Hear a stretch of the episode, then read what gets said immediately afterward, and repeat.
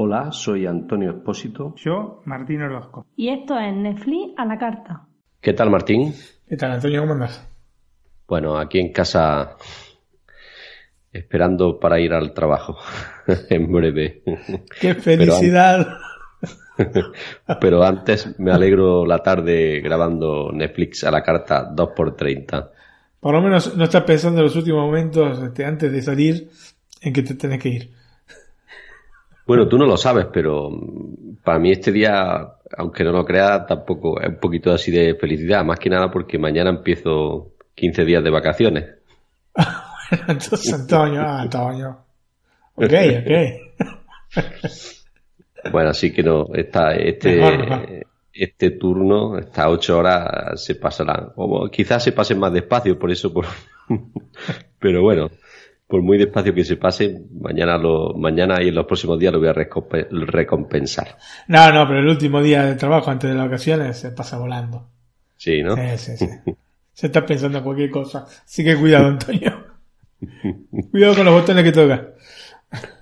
Bueno, yo te comento, te comento mi serie, que es Colateral, que está en Netflix España y, y en Latinoamérica. Te he dicho serie, pero realmente es una miniserie. Eh, ¿Tú, Martín? Yo tengo, bueno, es, en realidad es una película, pero es más que una película. Es Willy Wonka y la fábrica de chocolate, o Un mundo de fantasía, como se la conoció en España, o el título original que es Willy Wonka and the Chocolate Factory, la película de 1971, pero no solamente vamos a hablar de esta película, sino también un poco de la película de 2005, del musical, bueno, un montón de cosas eh, en torno a este mundo que se creó alrededor de este personaje. Yo he visto las dos películas, de la de 1971 tengo poco recuerdo aparte de los del actor. Algunos tengo, no mucho, porque hace ya muchísimos años que la he visto. Eh, de la del 2005 hace menos años, pero también hace muchos que la he visto. ¿eh? Eh, o sea que tengo recuerdos, pero pocos. Y quería verlas, pero no. Me ha sido imposible. Entre terminar mi serie y el trabajo de estos últimos días, no, ha sido posible. Pero bueno, ahora que tengo vacaciones las voy a ver. Bueno, sí, te las recomiendo, las dos. De hecho, ya las tengo en mi biblioteca. Ok. bueno, pues empiezo yo con Colateral, Martín. perfecto. Qué mejor que escuchar el tráiler, ¿no? Así es. ¿Por qué iba alguien a matar a un repartidor de pizza? ¿Cómo podía saber un hombre armado a quién iba a matar? No tiene ningún sentido. Ya tienes a punto el discurso para comisaría. Hubo un asesinato en mi circunscripción. Hemos oído disparos. Han asesinado a un musulmán. ¿Podemos considerarle un ser humano al que dispararon en una calle británica? Intentan arrebatárnoslo todo. Es un tipo de vida que quieren destruir.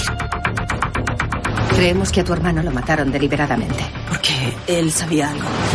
Sam Spence, MI5. Creemos que esto afecta a la seguridad nacional. Quieren tu información, pero no quieren compartir la suya.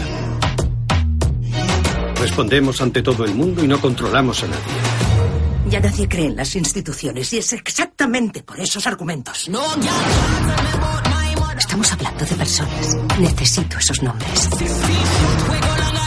O lo hacemos ahora o lo hacemos luego. Te la estás jugando, Kid. Esa gente tiene vidas. Tu padre tenía una visión interesante. Decía, si dejas cualquier institución sin amargura, significa que has vencido. Si es amargado, la institución habrá ganado. Te ofrezco la oportunidad de arreglar algo. Bueno, Martín, pues después de escuchar Colateral, nos viene a la cabeza eh, que la BBC siempre hace series de género de thriller policíaca muy buenas. ¿Me equivoco o estoy en la verdad? No, no, no te equivocas para nada. Lo que uno tiende a pensar que vos decís, uh, la pucha, qué buen material que tiene la BBC, es una maravilla la BBC. Y cuando vas allá eh, es un desastre. Los programas son desastrosos. Tienen Pero, estas eh, series que producen, pero claro, uno piensa que es así todo eh, el material que tiene las 24 horas y desde ya que no es así. Es bastante decadente el resto de Pero la bueno, eso- yo creo que eso pasa con casi todas las televisiones públicas, ¿no? Mm, sí. Tienen algunos programas muy buenos, eh, porque tienen mucho dinero, tienen el dinero de todos. Sí. Bueno, acá, acá en Italia se paga 110 euros. El, este, anuales, ¿no? anuales, sí. Y aparte te, lo- te obligan a pagarlos porque te lo descuentan, te los cuentan, te lo cuentan o te los meten en la boleta de la luz. Así que no tenés manera de Sí, zafar. sí. Si tienes una casa propia, pagas sí o sí la televisión Sí, en Italia. En sí, España sí. tenemos suerte de que por el momento no nos la cobran. Dir- directamente nos la cobran con el IVA, supongo, y con algún otro impuesto eh, de los que pagamos, pero no directamente como a ti, porque Mm. tú sí tienes un impuesto directo para financiar la televisión, ¿no? Sí, sí, sí. Y antes era solamente con los televisores, el que tenía un, Mm. un televisor. Eh, ahora también si te es una computadora, te cae. Bueno, sí, también más lógico porque hay mucho, se puede ver la televisión en la computadora, ¿no? Claro, sí. pe- Pero esto es un impuesto tipo a la riqueza que no es absurdo. Es absurdo pagar 110 euros anuales para televisión, para RAI, que aparte no veo ni siquiera un minuto de programación. Bueno, Martín, como te decía, Colateral es una miniserie del género thriller policíaca de la BBC, pero que también trata temas tan actuales como la inmigración, la crisis de los refugiados, el feminismo y el eterno poder del dinero. Y como escenario, pues tiene al Reino Unido. S.J. Clarkson es la directora, que tiene un currículum con casi 20 años en la dirección de capítulos de series de renombre. Entre las más actuales encontramos a Jessica Jones, que recomendé hace poco, o The Defender, ¿no? Sí. Bueno, pues la serie comienza con una escena de créditos que van ap- apareciendo a la vez que vemos el caos de una pizzería de barrio y al ritmo de la música que escuchamos a continuación. A ver. No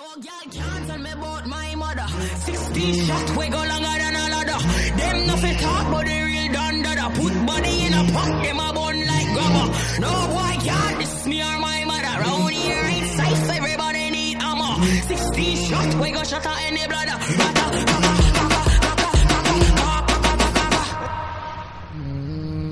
Mm, You gotta be better than a King Stony. This my mother, then your skin start bleed. So don't bother mess with my mommy, with my mommy, with my mommy. If I take your bad, say you better than she. Not the gaga bark, long time them don't eat. Rap on pop off, make you move like freak. They say them a gangster, but so is mommy. They gon' put hands on the chick. They gon' put hands on the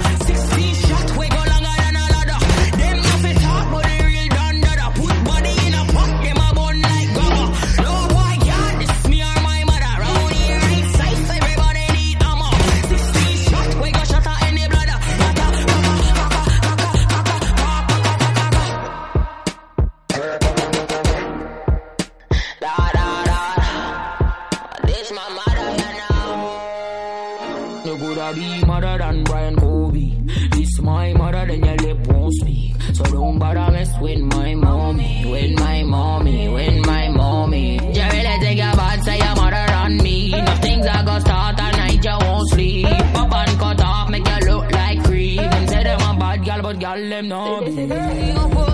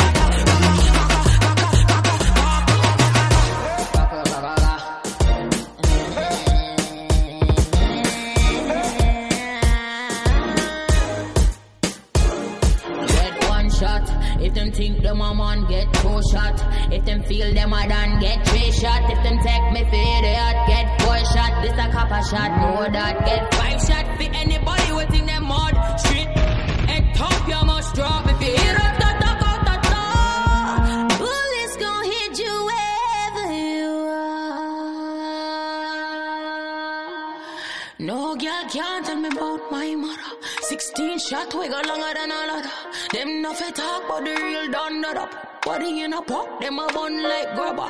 No boy can't diss me or my mother. Round here ain't safe, everybody need armor. 16 shot, we go shot at any blood. You know that girl take whole heap of time. If I gonna bring the money, I come a problem. My mother girl left a floor in a dog. No girl can't tell me about my mother. 16 shot, we go longer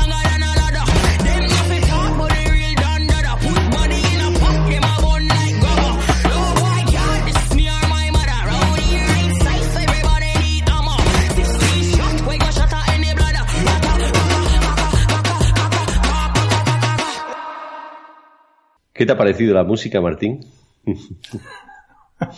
Te puedo decir que no es mi tipo, No, ¿no? pero está bien. A mí no me disgusta, ¿eh? No te digo. Bueno, lo novedoso de esta serie que tú ya me comentaste que pasaba en algunas es que en cada capítulo tenemos una nueva canción que nos acompaña al inicio, ¿no? Ujú. Y la música trata de mostrarnos la jerarquía social de los personajes que aparecen en ese momento. O sea, esta, por ejemplo, es para ver lo que se ve, lo que se mueve en una pizzería de barrio, ¿no? El caos, Sí. ¿no? Sí, sí. Por eso es tan eh, con ese tipo de ritmo, ¿no? Que se escucha en la calle, ¿no? Sí. Estas pizzerías de venta telefónica más que nada, ¿no? Eso es. Bueno, en el episodio 1 vemos como la encargada de la pizzería decide cambiar en el último momento el repartidor del pedido de la pizza y se lo decide dar a Abdullah Asip. Cuando el joven completa la entrega es tiroteado a la salida de su destino, ¿no? Con un asesino, vemos a un asesino huyendo y con una testigo que no está nada sobria, ¿no? Tirada en el suelo que será la primera pista de la policía. La detective Gaspi será la encargada de llevar el caso y quien se negará a aceptar el asesinato como uno más en la ciudad, tratando de averiguar lo que ha pasado realmente.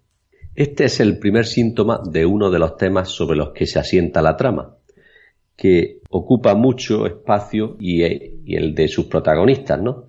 Ya lo hemos dicho otras veces. Las mujeres al poder, ¿no? Quizá ese J. Clarkson tendrá mucho que ver, Martín. Bueno, yo creo que sí. Por el Sí, tipo ¿no? de, de serie que hace es evidente, ¿no? Todas las series que, las que le dan a ella para dirigir, las protagonistas suelen ser mujeres, ¿no? Sí, sí, bueno, está está muy bien. Está muy bien. Bueno, el caso es que también, como dices, la hace, lo dirige muy bien. ¿eh? Sí, sí, efectivamente. Bueno, junto a la investigación dirigida por Gaspi, vemos otros hilos interesantes como el del diputado David Marsh y su relación con Karen, Jane Oliver y Lian Xuan, que nos introduce en el conflicto de la Iglesia y las relaciones personales de los curas, la deprimida Laurice Stone, que ve su destino atado por la necesidad de dirigir la pizzería, y por último, la capitana Sandrine y su atormentada vida tras el paso por la guerra. La miniserie plantea un discurso actual que muestra la conciencia de un país en el que ciertos sectores de la población parecen haber olvidado sus orígenes. Mm. La dirección realiza un trabajo centrado en los enfrentamientos dialécticos de sus actores femeninos. Incluso en un capítulo, Jane Oliver explica que para ella Dios es ella y no él. Una concepción que choca totalmente con lo que siempre hemos creído y que sirve también para reivindicar un poco más, si cabe, el discurso feminista que promueve la serie. En esto yo no puedo estar este, en desacuerdo con el- la protagonista Jane Oliver, porque evidentemente Dios no es ella ni él, en realidad. Yo no sé si lo planteó de esa manera o planteó que era una ella, pero No, ella, en realidad es un ella- ente ella dice por- que ¿por qué no va a ser mujer? porque no es ni mujer ni hombre en realidad. Bueno, Pero Está ella más allá que- del sexo. No, pero me refiero a lo que me, lo que me refería con esto a la serie es que ella dice que porque no va, a ser- ¿por qué no es una mujer? Que para ella Dios es ella y no él. Y bueno, pero por lo que te estoy diciendo, porque Sí, sí, sí, porque puede Pero ser. evidentemente a lo que va, a lo que va es a esta concepción obviamente eh, machista sobre la cual se ha tejido toda, y yo creo que casi todas las iglesias, ¿no es cierto? No, solo- Ujú. no solamente la católica, Sí, todas, todas. en la cual se, se tiende a, a dar el, este, el sexo masculino a Dios cuando en realidad no es un ente más allá de los sexos. Totalmente de acuerdo. Bueno, voy a hacer una pequeña conclusión. Sin duda, como vemos, unos, unos ingredientes con mucho sabor y que en pocos pasos, tan solo cuatro capítulos, conseguirán una de las recetas más sabrosas que he gustado últimamente. Valga el símil culinario para definir lo mucho que me ha gustado. Colateral es un thriller policíaco que ofrece un discurso necesario en estos momentos y que ha sido realizado con una brillantez exquisita. El racismo y el feminismo ocupan la mayor parte de las cuatro horas de la miniserie, dando un par de golpes fuertes sobre la mesa. Bueno, Martín, voy a pasar al reparto, aunque ya he dicho mucho de los que actúan, pero no el, el actor. Ujú. Eh, Carrie Mulligan es la detective Kip Gaspee. En 2009 realizó la aclamada An Education y fue candidata para los premios Oscar, aunque ganó un premio BAFTA en la categoría de mejor actriz, entre otros reconocimientos. Sí. John Singh, eh, del diputado David Marks, es un actor inglés, más conocido por haber interpretado a The Master en Doctor Who, el fin del tiempo, y a Sam Tiller en la serie Life on Marks. Hayley Squires, de Lauris Stone, es la encargada de la pizzería. Fue nominada a Mejor Actriz de Reparto para los BAFTA por su papel de Katy en Yo Daniel Blake o I Daniel Blake en 2017. ¿Has visto esta película, Martín? Mm, No, no, no. Yo tampoco la, la he visto. Nicola Walker, de la sacerdote Jane Oliver, es una actriz británica más conocida por sus diversas interpretaciones en la televisión durante la década de 1990, especialmente la serie de espionaje Doble Identidad, Spook, donde interpretó a Ruth Eversheet.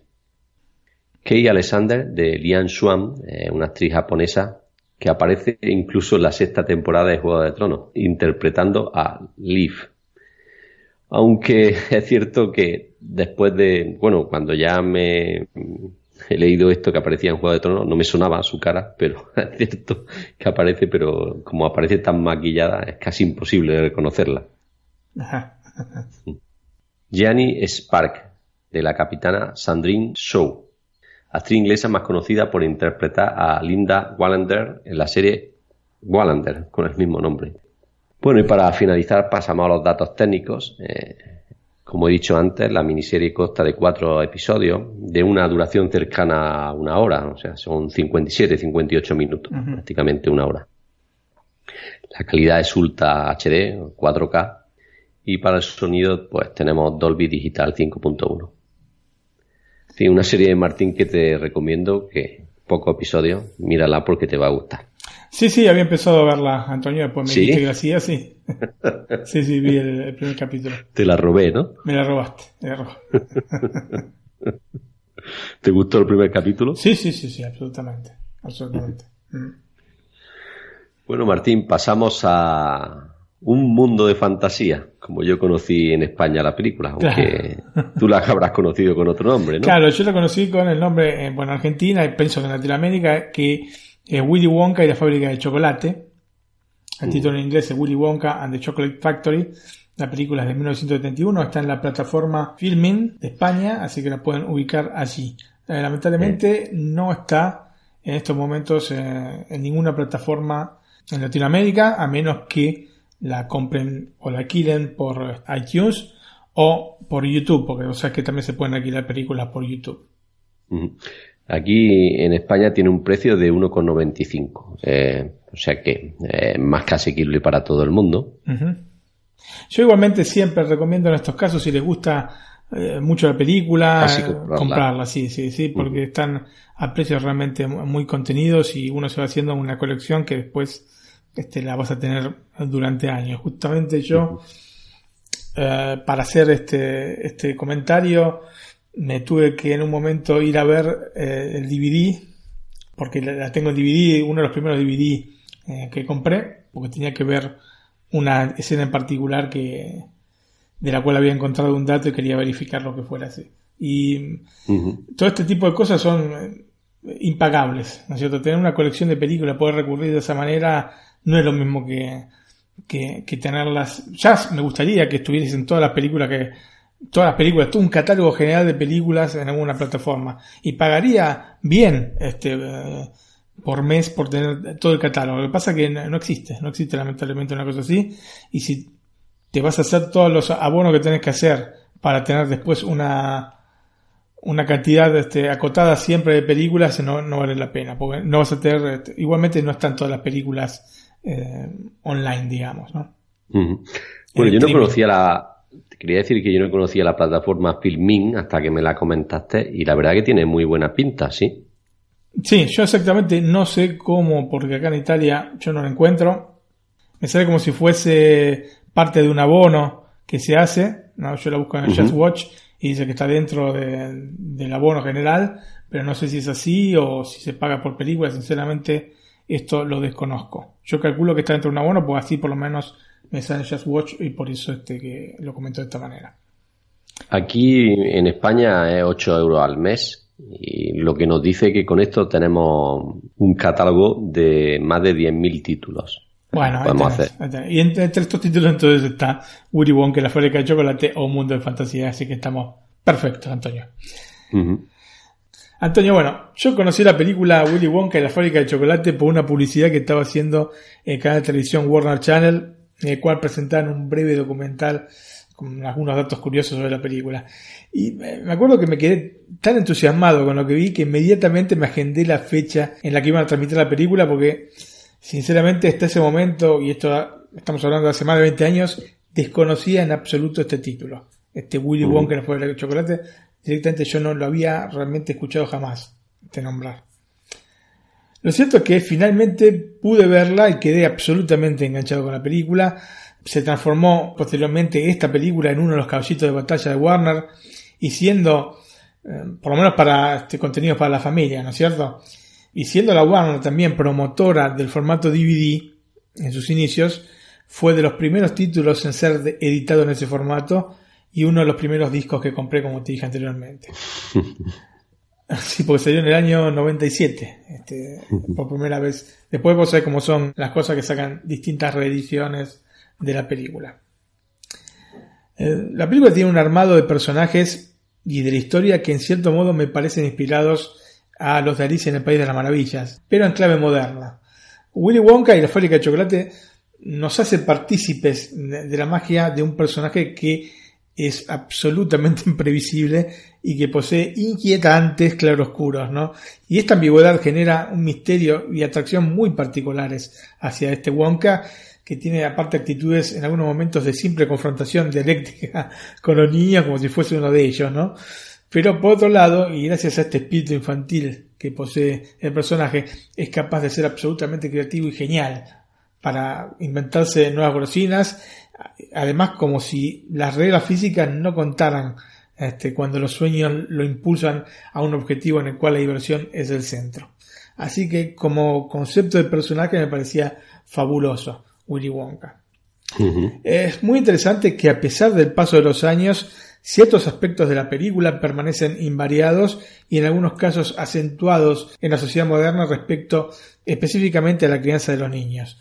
Como si los más de 50 años que nos separan de este libro original eh, o los 47 de la película no hubiesen bastado como para aprender la lección que nos deja la obra que con el correr de los años se ha transformado en imprescindible. Especialmente y curiosamente, no para quienes vieron este, la película en el cine, sino para la generación del DVD que la descubrió en la década del 90. Esto es una cosa muy particular. Hay muchos títulos que cobran mayor relevancia cuando llegan a, video, ¿no es cierto? A la distribución, este, o, por lo menos en una época, a la distribución de discos o, VHS. Y este es uno de los casos más emblemáticos. Es una película que era prácticamente desconocida y que en la década del 90, primero gracias a que en el año 96 se cumplieron 25 años de su estreno, entonces la Warner aprovechó como para relanzarla en el cine y después, más que nada, a las ediciones en DVD,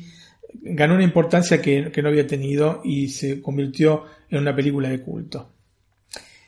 Eh, vamos a repasar en este Netflix a la carta como eje central la película de 1971, pero también vamos a hablar, aunque más contenidamente, de la versión del año 2005 y esta del musical basado en el libro de Roald Dahl, que es el autor. Y justamente de este Roald Dahl vamos a, digamos, a contar un poquito de quién era y qué es lo que quería. En general, las temáticas de los libros de Roald Dahl trajeron consigo un nuevo lenguaje para relacionarse con los lectores infantiles. Básicamente, la novedad que el autor introdujo fue la de asumir un punto de vista de los niños o de adultos que no habían perdido el sentido de la infancia. Entonces, no es que te relataba la historia una persona adulta, sino un, un par tuyo, ¿no? O sea, si, si eres un chico, era un par tuyo que estaba relatando esta historia. Eh, o con los ojos, por lo menos, eh, tuyos, ¿no? De, de, de, vos como chico. Justamente Dahl escribe para este público y en el final del libro, Charlie y la fábrica de chocolate, de alguna manera lo hace saber desde la boca del mismo Willy Wonka, que le dice a Charlie, cuando está explicando por qué le estaba regalando la fábrica de chocolate a él, le dice, y lo voy a citar. No quiero para nada una persona mayor. Una persona mayor no me haría caso. No querría aprender. Intentaría hacer la cosa de su manera y no a la mía. De modo que necesito un niño. Quiero un niño sensible y cariñoso, a quien yo pueda confiar mis más preciados secretos de la fabricación de golosinas, mientras aún esté vivo. Así que, como vemos, eh, este sentimiento que tenía de, digamos, dirigirse a los chicos está muy calcado en este final de Charlie y la fábrica de chocolate.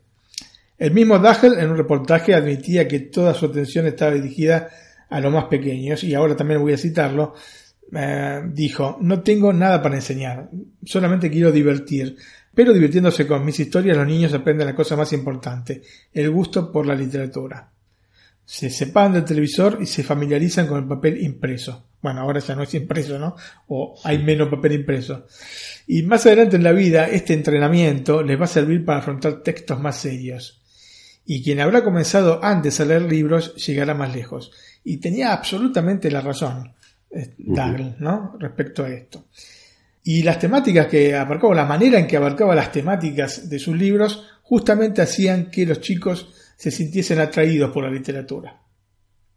Dahl es un galés de origen noruego, nacido en Landaf en el año 1916. Cuando era un niño, su padre murió, por lo que la madre se tuvo que hacer cargo de mantener a la familia y de pequeño alternaba entre las vacaciones veraniegas en Noruega y los estudios en el Reino Unido. Una vez que terminó la escuela eh, en Inglaterra, buscó un trabajo que le hiciese conocer lugares exóticos, por lo que terminó trabajando en la petrolera Shell, donde en 1936 fue enviado al norte de África. Cuando este, comenzó la Segunda Guerra Mundial, se enlistó en la RAF, la Royal Air Force, la Fuerza Aérea este, Británica, y la primera misión, luego del entrenamiento, terminó con un accidente del que salió vivo por milagro, y por el cual debió estar hospitalizado por seis meses, ni más ni menos. Posteriormente combatiría en Grecia, en Palestina y en Siria, pero las secuelas de este accidente que tuvo le impidieron continuar volando. Pero a su vez fue una cosa que le abrió unas puertas a, escribir. Y te explico por qué. Eh, una vez que se retiró entonces de la Fuerza Aérea Británica, en el año 42 viajó a los Estados Unidos como agregado aéreo adjunto y allí descubrió su vocación de escritor. Entonces comenzó a trabajar con distintos medios americanos luego que el Saturday Evening Post publicara un artículo que había escrito contando justamente este accidente que había tenido y al que él había titulado como Pan comido. Aunque luego fue este, publicado con el nombre de Derribado sobre Libia, aunque en realidad eh, cuando cayó el avión en el que estaba este, volando él, eh, no lo derribaron, sino que cayó por problemas técnicos del avión. No fue un accidente lisa y llanamente. En el año 1943 escribió una historia para Disney en un proyecto que no llegó jamás a la pantalla llamado Los Gremlins, que no tiene relación con Los Gremlins, la película del 84. En 1961 publicó el libro James y el Durazno Gigante, o James y el Melocotón Gigante, James and the Giant Peach, que fuera llevada al cine en el año 96 por Disney con la técnica del stop motion. No sé si alguna vez viste esta película, Antonio, con tu hija, pero yo te la recomiendo eh, vivamente. James y el Gigante. Me suena de haberla visto, pero no sé cuándo. Mi hija seguro que no. Pero ya que me la has comentado, pues la, voy a anotar aquí y se la pongo algún día. Perfecto. es muy linda. La verdad que la historia es muy linda.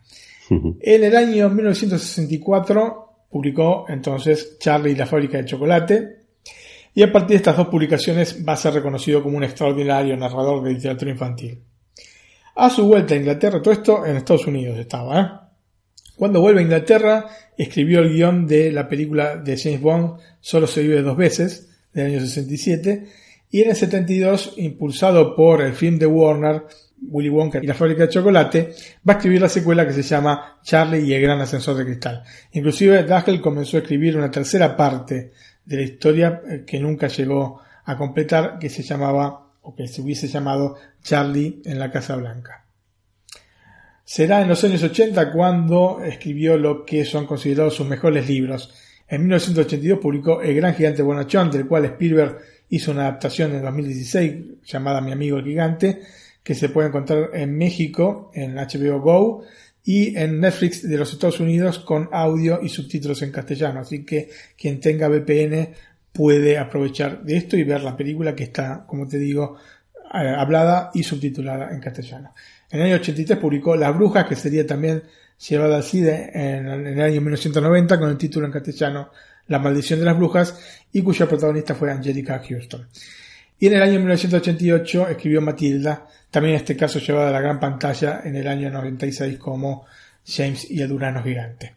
Como vemos, es un autor sumamente solicitado en el ámbito cinematográfico, con transposiciones interesantes para la gran pantalla, en especial la que comentamos hoy aquí, ¿no? Willy Wonka en la fábrica de chocolate de 1971, de la que también fue guionista. Y obviamente Charlie la fábrica de chocolate, que es esencialmente la misma historia del año 2005.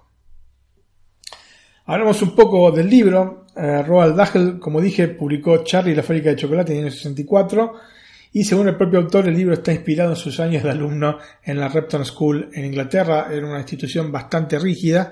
Y bueno, lo que recuerda realmente Dagel de este periodo es que em, la empresa de chocolates Cadbury enviaba a los alumnos paquetes de dulces para probar y saber cuáles eran los mejores, así que no la pasaban nada mal, igualmente aunque fueran rígidos en la Repton School. El libro, Antonio, es realmente encantador y ligeramente más oscuro en algunos aspectos respecto a la película de 1971. Por el contrario, la película de Tim Burton, como era previsible, gracias al agregado de elementos que no encontramos en el libro, tiene aristas más oscuras. Era previsible que Tim Burton hiciera algo más tendencioso a, la oscuridad que, este, que algún otro director, ¿no es cierto? Digamos que el libro está eh, en un punto intermedio entre la película del 71 y la película del 2005. Debo decir que es de una lectura muy llevadera, en su poco más de 200 páginas que tiene, al menos en su versión digital, cosa que no sorprende visto el público al que apunta. ¿no? De todas formas, a pesar de ciertos modismos típicos de la literatura infantil, la trama es atrayente para un público adulto, especialmente para aquel al que le guste la fantasía. El proyecto inicial del libro preveía un Charlie negro, pero instancias de su agente, quien le sugirió que era una mala idea porque podría perjudicar las ventas, finalmente el autor resistió. Ya sabemos que el personaje de Charlie en la película de 71 es un rubio de ojos claros, ¿no es cierto? Nada más alejado de la idea inicial que tenía Dagel. Este acto que te acabo de dar se conoció en realidad hace poco, Antonio, ¿eh? en una entrevista que la viuda de Dagel concedió al programa de la BBC 4 eh, Today. Y para más de uno puede suponer una sorpresa porque aparte luego de la publicación del libro se acusó a Dagel de racismo por el hecho de que los Umpa son los personajes que aparecen que trabajan con Willy Wonka. En la versión original del libro eran pigmeos negros africanos que trabajaban para Wonka por semillas de cacao.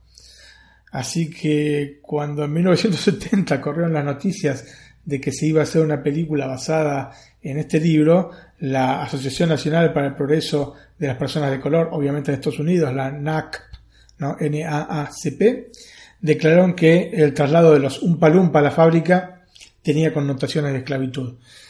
Y Antonio, un poquito hay ahí, ¿eh? hay algo. Yo no dudo de la buena voluntad de Dagel, no, no quiso escribir eso, pero eso es lo que salió. Eso es lo que salió. Él mismo insistió en que no había ninguna intención racista y para la segunda edición del libro reescribió esta descripción de los personajes transformándolos en enanos hippies blancos oriundos de un lugar inventado llamado Lumland. Así que por ese motivo es que los Umpa Lumpa de la película del 71 evitan cualquier tipo de problema haciendo que los personajes tengan la piel naranja y el cabello de color verde. ¿No es cierto? Que mejor que evitar cualquier tipo de, de problema que esto. Charlie la fábrica de chocolate se transformó en el libro más vendido del autor con casi un millón de copias. Estamos hablando siempre del Reino Unido. Y en la primera pausa musical que hacemos en este comentario, vamos a escuchar eh, los títulos de inicio de la película del año 71. Antonio, si querés. Perfecto, pues le damos al play y lo escuchamos.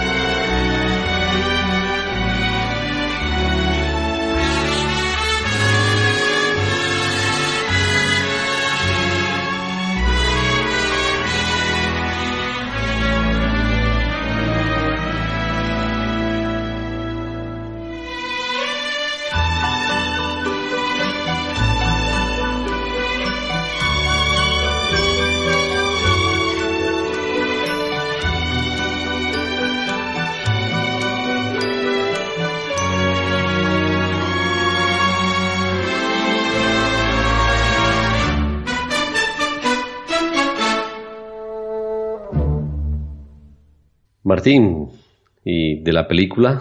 ¿Qué bueno, de la película, Antonio. Primero vemos el tráiler y después hablamos. Vale, pues lo escuchamos. Este es el tráiler, agrego, que es el tráiler de la edición de 25 años, así que no es el tráiler original que en castellano no lo encontré. Perfecto, pues le doy al play y lo escuchamos.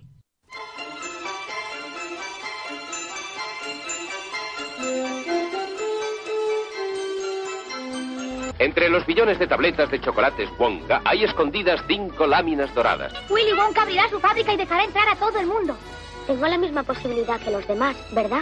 Tienes más, Charlie, porque lo deseas más.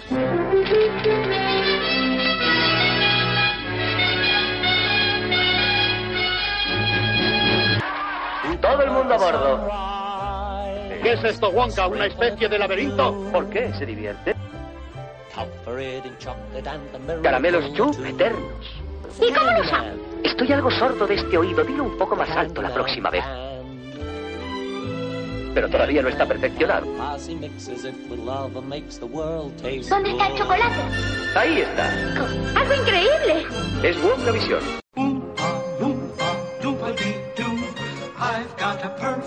¡Eso es fantástico! De modo que no toque nada. Ha atascado el tubo, ¿verdad, Wonka? El suspense es terrible. Esfuérzate, muchacho. Espero que dure. Está completamente chiflado. A mí no me lo parece. There is no life I know to compare with pure imagination. Decidí hace mucho tiempo que fuera un niño, a quien poder revelar mis más apreciados secretos de la confitería. ¡Allá va!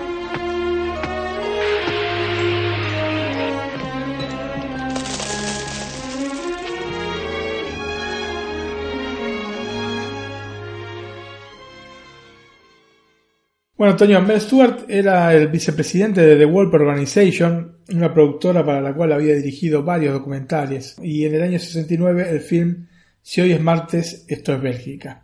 La cuestión es que Stewart estaba analizando cuál sería su siguiente proyecto cuando encontró un libro que su hija había leído varias veces, que era... ¿Cuál, cuál era el libro? ¿Cuál podía ser, Antonio?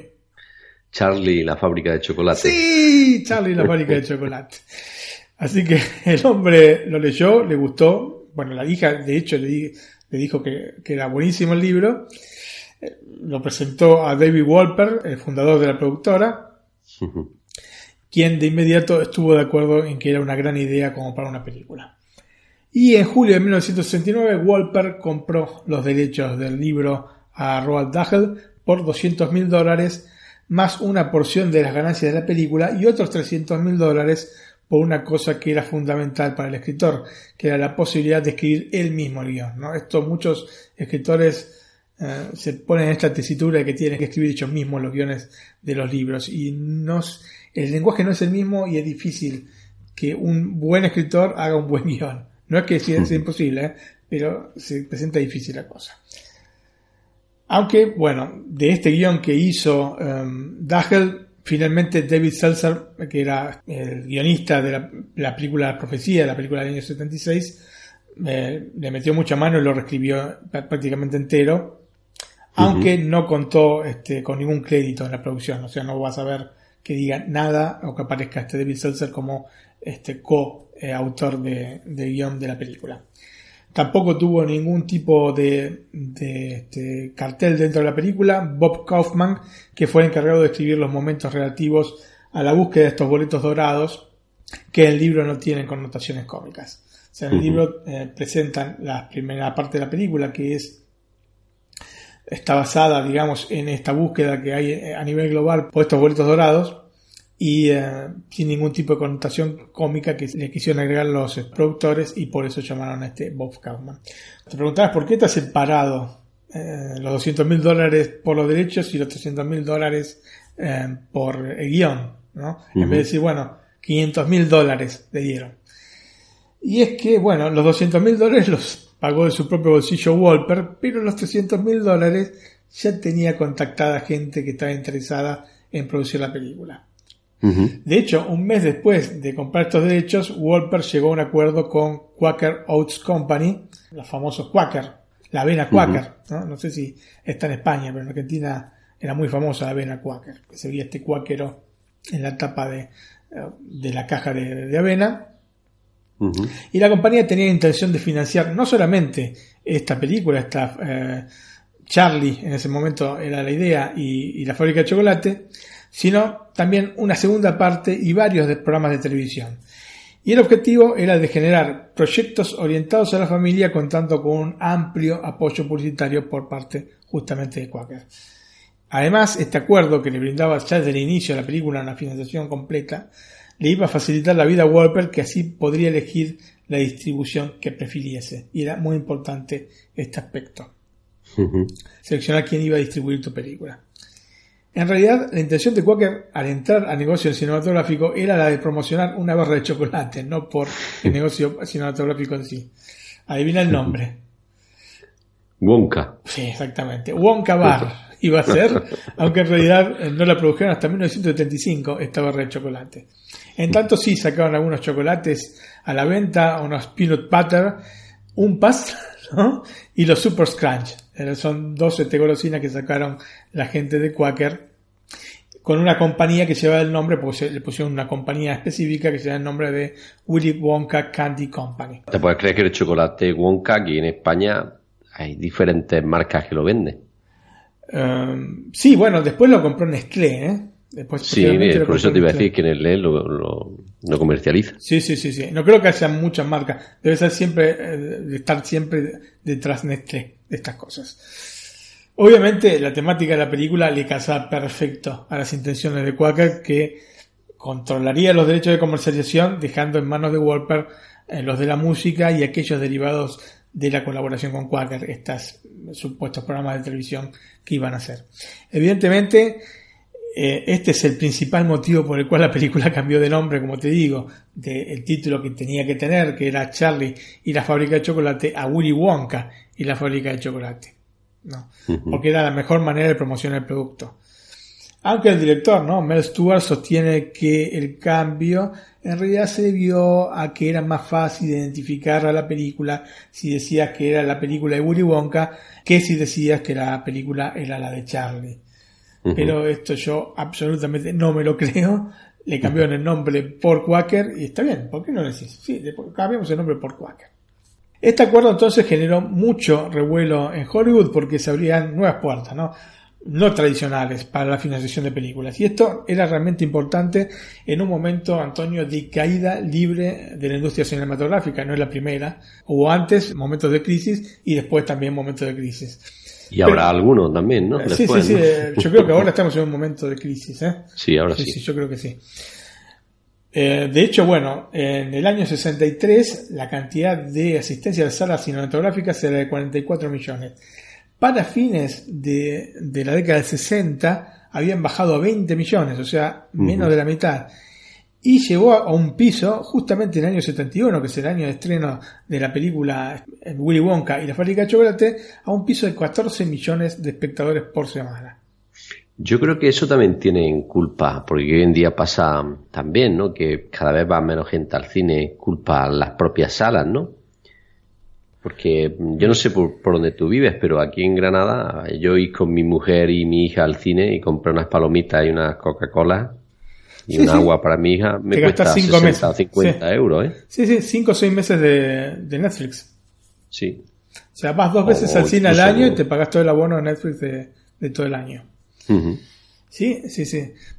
No hay flexibilidad. Yo no sé qué lo, cómo es el tema en Estados Unidos, pero yo te comento lo que es acá en Italia no hay flexibilidad, no hay eh, abonos, porque uno tendría mayor ganas de ir al cine si hubiese algún tipo de abono, yo qué sé, 10 euros eh, mensuales, ponele, ¿no? Y vas a ver la película que querés.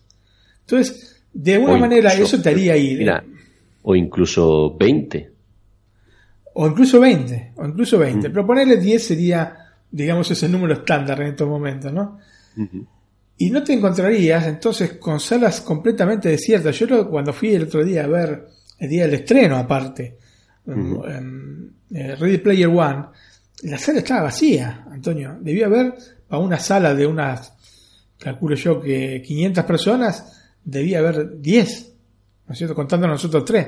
Así que, evidentemente, esta política de no flexibilidad, por lo menos acá en Italia, les está costando caro a ellos. Ahora, no sé cómo es que este, pretenden encarar este problema, pero si no buscan rápido una solución, eh, van a empezar a cerrar así eh, rápidamente, eh, una sala tras otra. Sí, bueno, y aparte, mira, el precio de la entrada es caro, pero bueno, comprensible, ¿no? Yo hasta cierto punto lo entiendo. Pero bueno, que vayas a un cine y te cobren por una Coca-Cola casi 3 euros, me parece excesivo, ¿no? Hemos llegado ya a un punto que es que, aparte de que las entradas son caras, ya también quieren sacar tajada de las otras cosas y es lo que yo no entenderé, ¿no? Yo entiendo que me cobren por una entrada 7, 8 o 9 euros. Pero claro, si aparte de que la entrada ya de por sí es cara, también se aprovecha, por una Coca-Cola en cualquier sitio vale unos 50 o 2 euros, te cobran 3. Mira, yo entiendo el precio de la entrada sola. Ahora, yo lo que no entiendo es que no haya precios para familias, precios, o sea que esté demasiado acotado a dos, tres precios que tenés. Y si vas, por ejemplo, a una sala que tiene 3D, pagas más. Si vas a una sala que tiene este Dolby Atmos, pagas más. Eh, yo creo que están matando la gallina del huevo de oro. Y bueno, que ya no están gallina del huevo de oro, pero bueno, están eh, perjudicando mucho, mucho a la industria del cine con este tipo de cosas. Yo creo que estamos en un periodo en el cual hay que flexibilizar lo que ofreces. Y siendo rígidos así como son, con, por lo menos acá te repito, acá en Italia, ¿eh? no sé cómo se dan las cosas, vos me decís que en España es parecido, quizás en Estados Unidos sea distinto, pero no, no dándote una posibilidad de un abono, están, están perjudicando que la gente hace cine, porque te repito, vas dos veces con una familia, una familia de tres personas, dos veces al cine y te haces el abono entero de un año de, de Netflix, que no tiene, no tiene comparación. Ok, sí, está bien, es la pantalla grande, aunque yo de alguna vez te comenté, no es, no son las pantallas enormes de una época, ¿eh? porque antes eran unas pantallas gigantescas.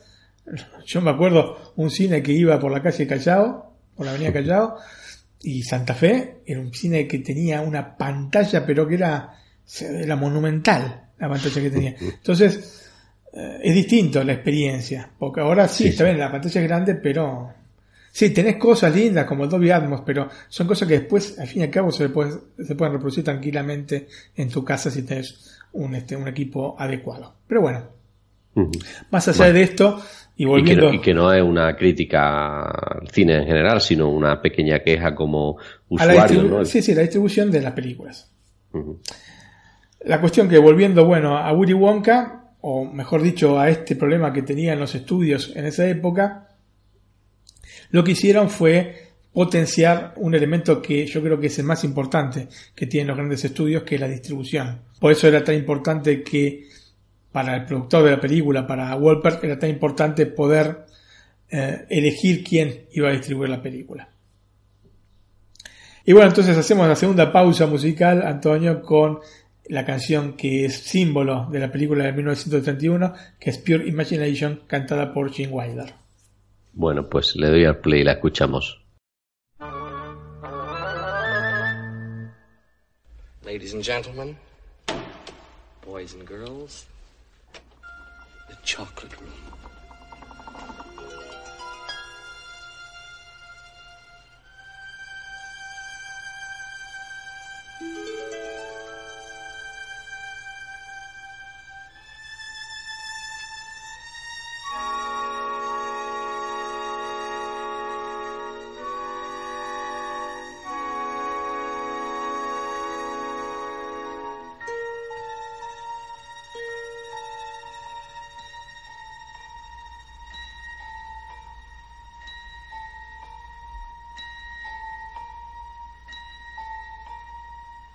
Your breath. Make a wish. Count to three. Come with me, and you'll be in a world of pure imagination. Take a look, and you'll see into your imagination.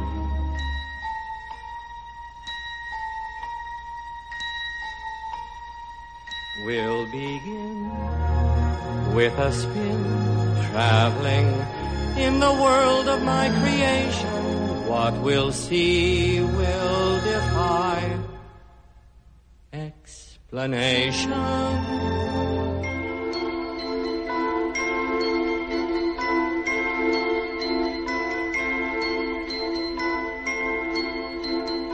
If you want to view paradise, simply look around and view it. Anything you want to do it. Want to change the world. There's nothing to it.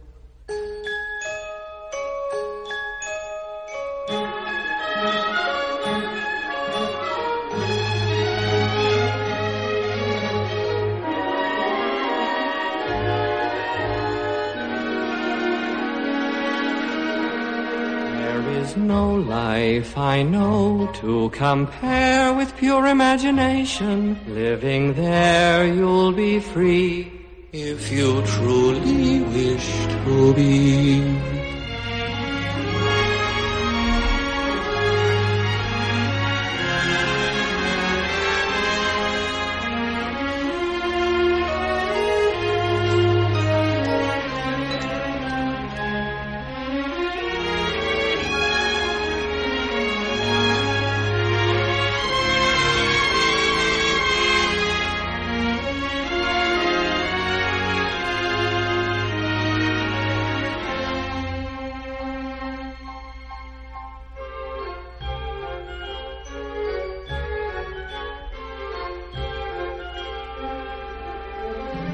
If you want to view paradise, simply look around and view it.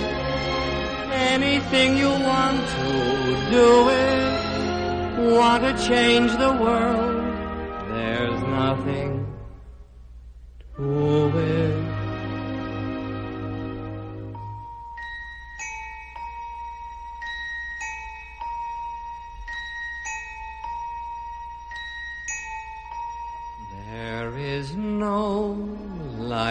I know to compare with your imagination. Living there, you'll be free if you truly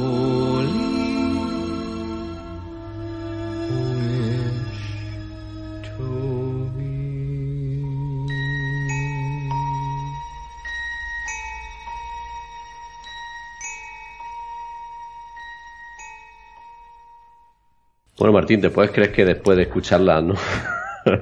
claro, hace tantos años que he visto la película que no me acordaba. Y bueno, la tenés que ver. Sí, sí. bueno. Bueno, vamos un poco al cast de, de la película. Eh, para el papel de Willy Wonka, el principal candidato era Joel Grey, que un año después brillaría en la película Cabaret como el maestro de ceremonias. ¿No? Lo ubicás, ¿no? A- Al personaje este es el que canta la canción Money Money con Liza Minnelli. Sí.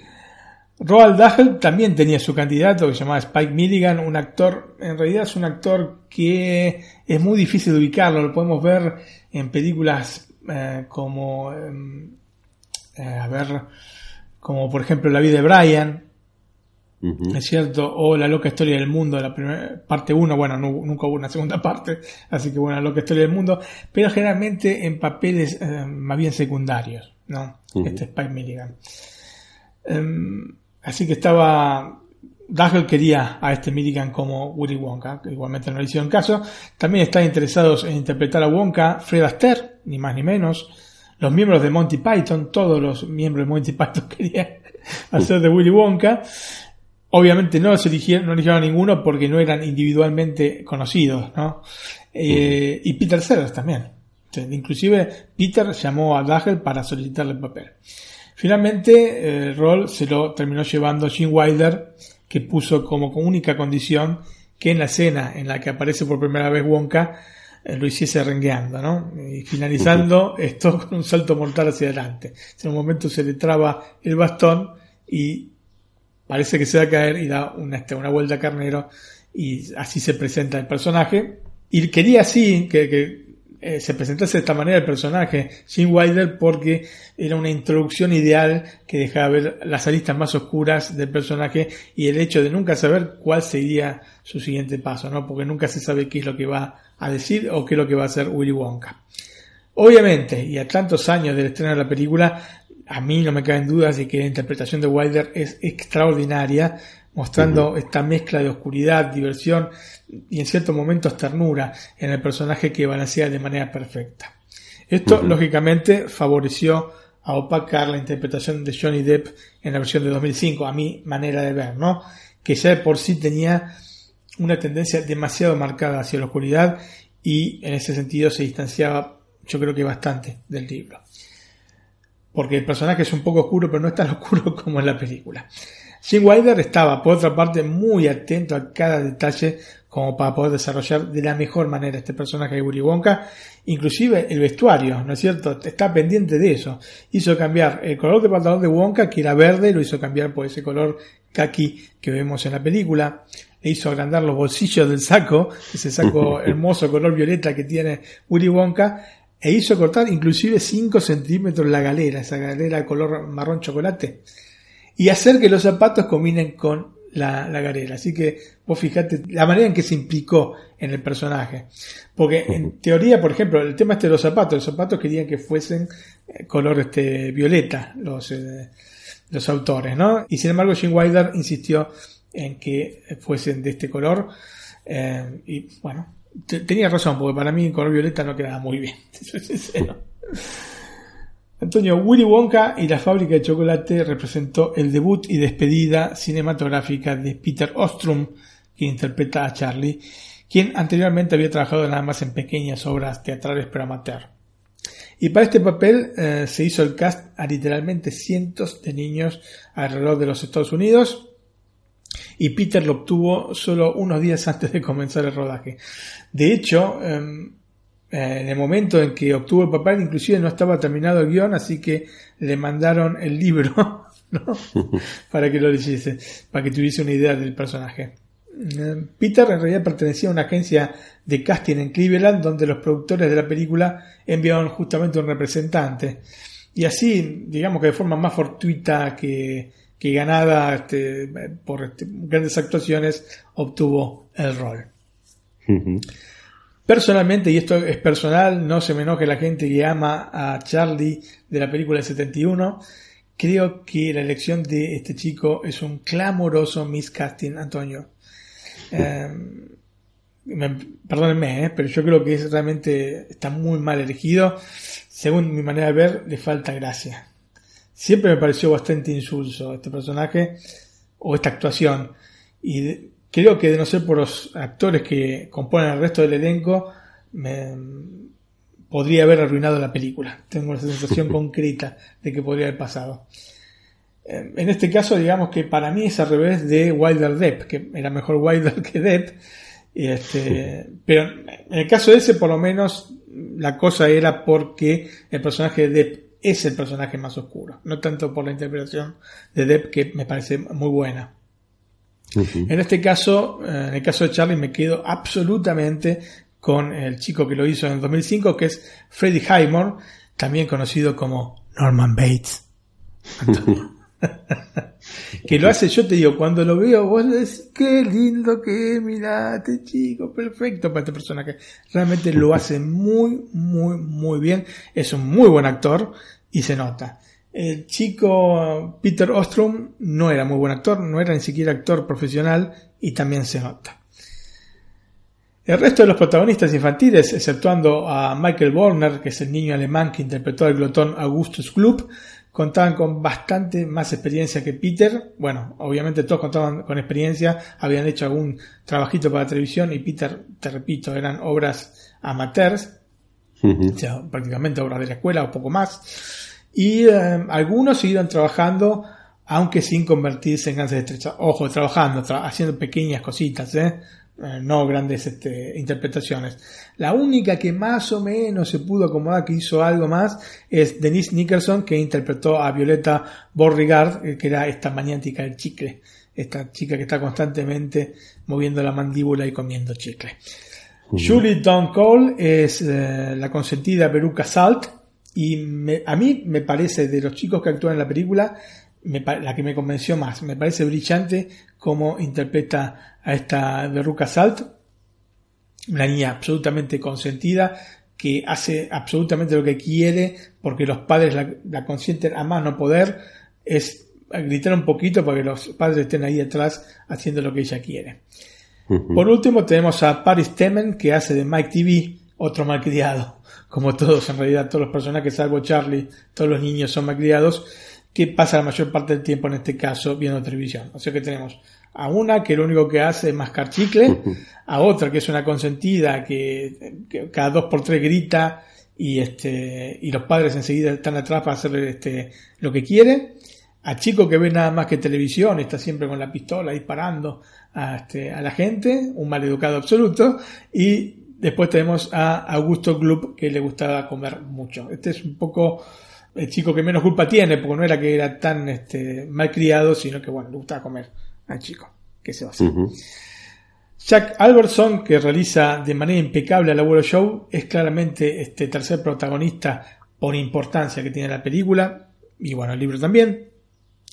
Es este, realmente muy divertida y muy bien actuada la escena en la que se levanta de la cama luego de años de estar acostado sin hacer nada, o están los cuatro abuelos en la cama, unos enfrente de otro, ¿no? Y este, por 20 años sin levantarse.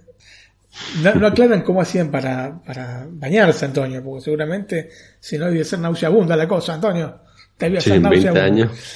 Él dice que es la primera que se levanta en 20 años, después agrega en otra parte de la película, una- cuando pasan por el Wonka Wash, ¿no? que, que es un- una especie de, de carro de estos de los bomberos antiguos que pasa por un lugar, se llena de espuma y después salen absolutamente sin espuma y limpios y dice, es el mejor baño en 20 años y sí, si estuviste 20 años en la cama es lógico que sea el mejor baño, el primer baño. Pero yo ya no me quiero imaginar ese tipo de cosas, Antonio. Es náusea mundo, náusea mundo. Bueno, el tema es que lo hace muy bien, ¿no es cierto? Se levanta de la cama y se cae rígido. Está, está, está muy bien, muy bien. Em, de alguna manera cubre con su simpatía y su talento este Jack Alberson en algunos momentos en los que Charlie este Ostrom no alcanza el nivel requerido en la escena. Yo te digo que eh, pasa mucho por el acompañamiento que tiene este chico como para poder solventar una cosa que si no hubiese sido un desastre. Completan el elenco Roy Kinnear como el señor Salt. Roy Kinnear era también otro actor que venía de espectáculos musicales, como en el caso de Jack Alberson, los dos venían de espectáculos musicales. La película es una comedia musical, ¿no es cierto? Así que venía justo para, aunque no canta ninguna parte de la película, pero eh, digamos tenía nociones este, en este sentido. Tenemos a Leonard Stone como el señor eh, Beauregard, Nora Dini como la señora TV, Diana Soul como la señora Bucket, esta es la, la madre de Charlie. En el caso de la película del 71 está solamente la madre. En el libro y en la película del 2005 está también el padre y este, bueno, no sé por qué eliminaron el padre en la película. Ursula Reid como la señora Gloop y Gunther Meissner como Slugworth, este acérrimo rival de Willy Wonka. Así que bueno, un elenco que, como puedes ver, no está compuesto por famosas estrellas, pero que en general trabajan bien, trabajan bien. Ya te digo, entre los chicos, seguramente Julie Augustus.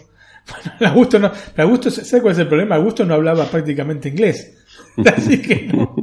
Dice dos, tres Sería, palabras. sería complicado para él, sí. Claro, dice dos, tres palabras en toda la película y después no dice más. Después eh, el chico se desentendió tanto de las cosas que, que no sabía que era famoso. Porque claro, después del estreno la, la película no fue un gran éxito y medio como desapareció así en la, en la nada. Cuando eh, la Warner relanza en el 96 y después, bueno, con el DVD se hace extremadamente popular la película, bueno, extremadamente, sie- siempre estamos hablando de gente que, le- que- que le guste el género y que le guste, que le guste mucho el cine, eh, al fin y al cabo, ¿no? Hicieron una reunión todos los integrantes de, de la película, todos los actores eh, que participaron en la película, todo el reparto, y lo llamaron a este y no tenía ni idea de que era famoso. Pero no tenía la menor idea de que era famoso. Así que bueno, así estaban las cosas con este pobre Michael Borner. Bueno, Martín, eh, nos ha hablado del cast, del libro, del film, del autor y de la música. Hemos dado unas pinceladas, pero poca cosa. ¿Qué más me puede decir? Bueno, como te digo, Antonio, la película es obviamente un musical ya desde su esencia. De hecho, en el libro, como en el film, los Umpa Lumpa, que son estos personajes que te digo, color naranja con el pelo verde, se expresan solamente cantando. ¿No? Vos ves que generalmente cuando termina un capítulo están ahí cantando los este, Umpa Lumpa. En vista de la importancia que iban a tener las canciones entonces dentro de la película, Wolper, ¿no? el productor de- del film, en un primer momento se contactó con dos grandes músicos especializados en bandas sonoras, Richard Rogers y Harry Mancini. Pero ninguno de los dos estaba disponible en ese momento y por eso posteriormente se dirigió a Anthony Newley y Leslie Picos que habían compuesto el musical Stop the War, I Want to Get Off. Era un musical de 1963 eh, que habían compuesto los dos. En el caso de Newley, aparte tenía canciones de suceso, incluyendo por ejemplo tracks de la película Goldfinger, la película de James Bond del año 1964. Y eh, finalmente terminaron componiendo eh, la música de la película como primer trabajo en conjunto para un film de estos dos autores. Newley, que también era actor, quería el papel de Bill, que es el dueño de la tienda de caramelos que canta Candyman, pero eh, que es una de las canciones más importantes dentro de, de la película. Pero Stuart no estaba, ¿no? Stuart, el director, Mel Stuart, no estaba del todo convencido de que fuera el papel para este eh, músico, por lo que lo disuadió de no hacerlo. Otro que también aparentemente estaba interesado en, en hacer este papel es Sammy Davis Jr. Em, de hecho, posteriormente al film hizo este, o cantó esta canción de Candyman o de Candyman Can, también se la conoce de la canción, aunque el título original es de Candyman. Y ambos, tanto Newley como Sammy Davis Jr., utilizaron por muchos años en sus respectivos shows musicales esta canción. Em, por otro lado, desde el lado de vista musical, la voz de Diana Soul, que es la madre de Charlie, que canta la canción soporífera Cheer Up Charlie, fue doblada por Diana Lee. Y realmente es una canción soporífera que no tiene nada que ver con el resto de la película y te deja un poco así, medio tildado, ¿no? Porque aparte es el inicio. te deja medio mal esta canción. Y esto no solo me pasó a mí porque, por ejemplo, el director Mel Stewart no estaba del todo convencido con esta canción y de hecho cuando la pasaban por televisión y debían recortar, vos sabés que muchas veces cuando pasan, ahora debe ser distinto porque bueno, deben pasar menos películas, cuando pasaban películas por televisión para poner las charlas en dos horas tenían que acortarla, ¿no? Entonces te sacaban partes. Y eh, Stuart me pedía que quitaran esta parte esta canción de la película. Así que tampoco quedó muy convencido con este, con este track musical. Vamos a ir entonces este, de Candyman, que también está al inicio de, de la película. Es una canción muy linda que, bueno, te repito, después eh, metería dentro de su repertorio Sammy de Jr. Bueno, pues le doy al play y lo escuchamos. Who can take a sunrise, sprinkle it with dew, cover it in chocolate and a miracle or two? The Candyman. The Candyman can. The Candyman can, cause he mixes it with love and makes the world taste good. Who can take a rainbow, wrap it in a sigh, soak it in the sun and make a strawberry lemon pie? The Candyman? The Candyman. The Candyman can. The Candyman can, cause he mixes it with love and makes the world taste good. Willy Wonka makes everything he bakes satisfying and delicious. Talk about your childhood wishes. You can even eat the dishes.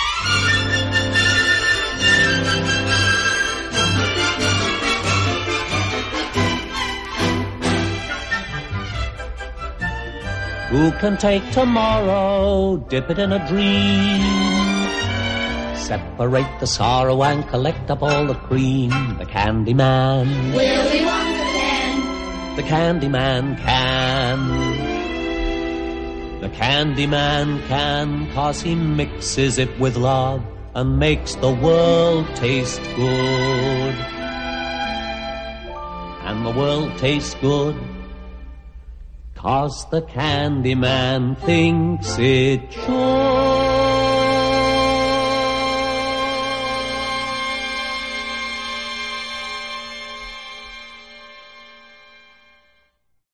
Martín, esta canción, por lo menos para mí, es más conocida, sí. bueno, creo que para todos, ¿no? No, yo creo que no. No. no, a mí me suena mucho más de La otra, ¿no? Pure Imagination, sí, sí, sí, sí, sí, absolutamente. Pero bueno, eh, cada uno tiene su, su experiencia y en base a eso es lo que dice. bueno, Antonio, la mayor parte de la película se filmó en Múnich y en los Bavaria Studios en, disculpen la pronunciación, es una ciudad alemana que se llama Geiselgasteig. ¿no? Para el exterior de la fábrica de Wonka, el diseñador de producción, que se llamaba Alper Goff, redecoró la Munich Gas Works, que eh, actualmente ya no existe. Entonces la decoró de manera tal de que, bueno, aparece en el cartel Wonka, ¿no? En una de las chimeneas. Las tomas aéreas de la ciudad que alberga la fábrica y la casa de Charlie se realizaron sobre la pequeña ciudad de Nordlink en Baviera. Así que se filmó todo en Alemania y Stuart quiso filmar acá porque según sus palabras quería encontrar interiores y exteriores de cuentos de hadas, ¿no? Con maravillosos bosques encantados y fantásticas calles de ciudades del viejo mundo. Y a su vez no quería que la fábrica de Wonka y la casa de Charlie fuesen fácilmente identificables. De esto, ok, lo podemos creer. De lo otro, en absolutamente no. Se firmó en Alemania porque les convenía económicamente. Punto, basta. Ese es todo el motivo. No hay ningún otro motivo. No hay Iba a ningún decir que no sé otro la motivo. época en la que se firmaron, pero en Alemania tampoco hace muy, No, en Alemania en ese muy buen entonces. tiempo para los exteriores, ¿no? Eh, sí, bueno, vos decís en qué mes se firmó. Claro, supongo que sería en julio, agosto, ¿no? No, no, no, se firmó a inicio de año porque en junio del 71 se, se estrenó la película. De hecho, ellos están abrigados. Si vos ves en la película, están abrigados en nieve. Ujú, ¿Entendés? El escenario de la habitación de chocolate, esta habitación, esto seguro que te vas a acordar que es cuando entra a una habitación que es toda hecha de, de golosinas, era enorme y completo. Es decir, que todo lo que se filmó estaba ahí. Era un escenario a 360 grados, ¿no? Absolutamente todo era este, arriba, abajo, a la izquierda, a la derecha, era todo, todo escenario. Por ejemplo, el río de chocolate era realmente hecho con chocolate. Chocolate en polvo mezclado con agua y crema. Eso por, por el que pasa el barco. Exactamente, y la cascada era también de sí. chocolate. Y vos decís, está, está alucinante, Dios mío, qué bueno, qué rico. ¿Te, Y te al- puedes creer que cuando yo estuve en México estuve en, en un centro comercial que había una tienda de esta de chocolate de Willy Wonka y había como una especie de cascada en toda la tienda, ¿no? Que iba cayendo, fluyendo de como una especie de cascada, ¿no? Desde el techo de la tienda iba cayendo como a recipiente, de un recipiente a otro, a otro, a otro, a otro. Sí. Estaba muy, muy bonita de ver. Ya te pasaré una foto que la ves. Bueno, muy bien, muy bien, Antonio. Bueno, acá no funciona tan bien la cosa. ¿no? Con el correr del tiempo, eh, esta mezcla de polvo de chocolate, agua y crema, y un poco de leche, eh, se echó a perder y el olor que emanaba era absolutamente nauseabundo. O sea, todos los que participaron en la filmación coinciden en esto, en que realmente era insoportable el olor que había en el set de filmación. El director mantuvo en secreto a reparto esta habitación de chocolate de manera de poder retratar las reacciones reales de los actores, especialmente de los niños, obviamente, al entrar en ella. Por lo que en la película vamos a ver sus reacciones sin que estén del todo actuadas. Vamos a ver la cara así de asombro que tienen todos los chicos. No. Eh, otras partes también fueron metidas en, en la película sin que hayan sido preparadas. Por ejemplo, cuando están avanzando en esta este, habitación de, chocolate, vos ves que eh, los personajes de Violeta y Berruca comienzan a empujarse y a pelearse y enseguida mueve el brazo eh, Willy Wonka, Jim Wilder mueve el brazo con este, el bastón y las para. Y esto realmente aconteció, se están peleando en serio para ver quién pasaba primero. Así que... Pero estas cosas justamente, vos cuando ves la película decís, mira qué bien, mira qué bien que actúan. Estas cosas le dan credibilidad a este tipo de, de escenas. Así que yo las veo muy bien, muy bien que las, que las hayan dejado.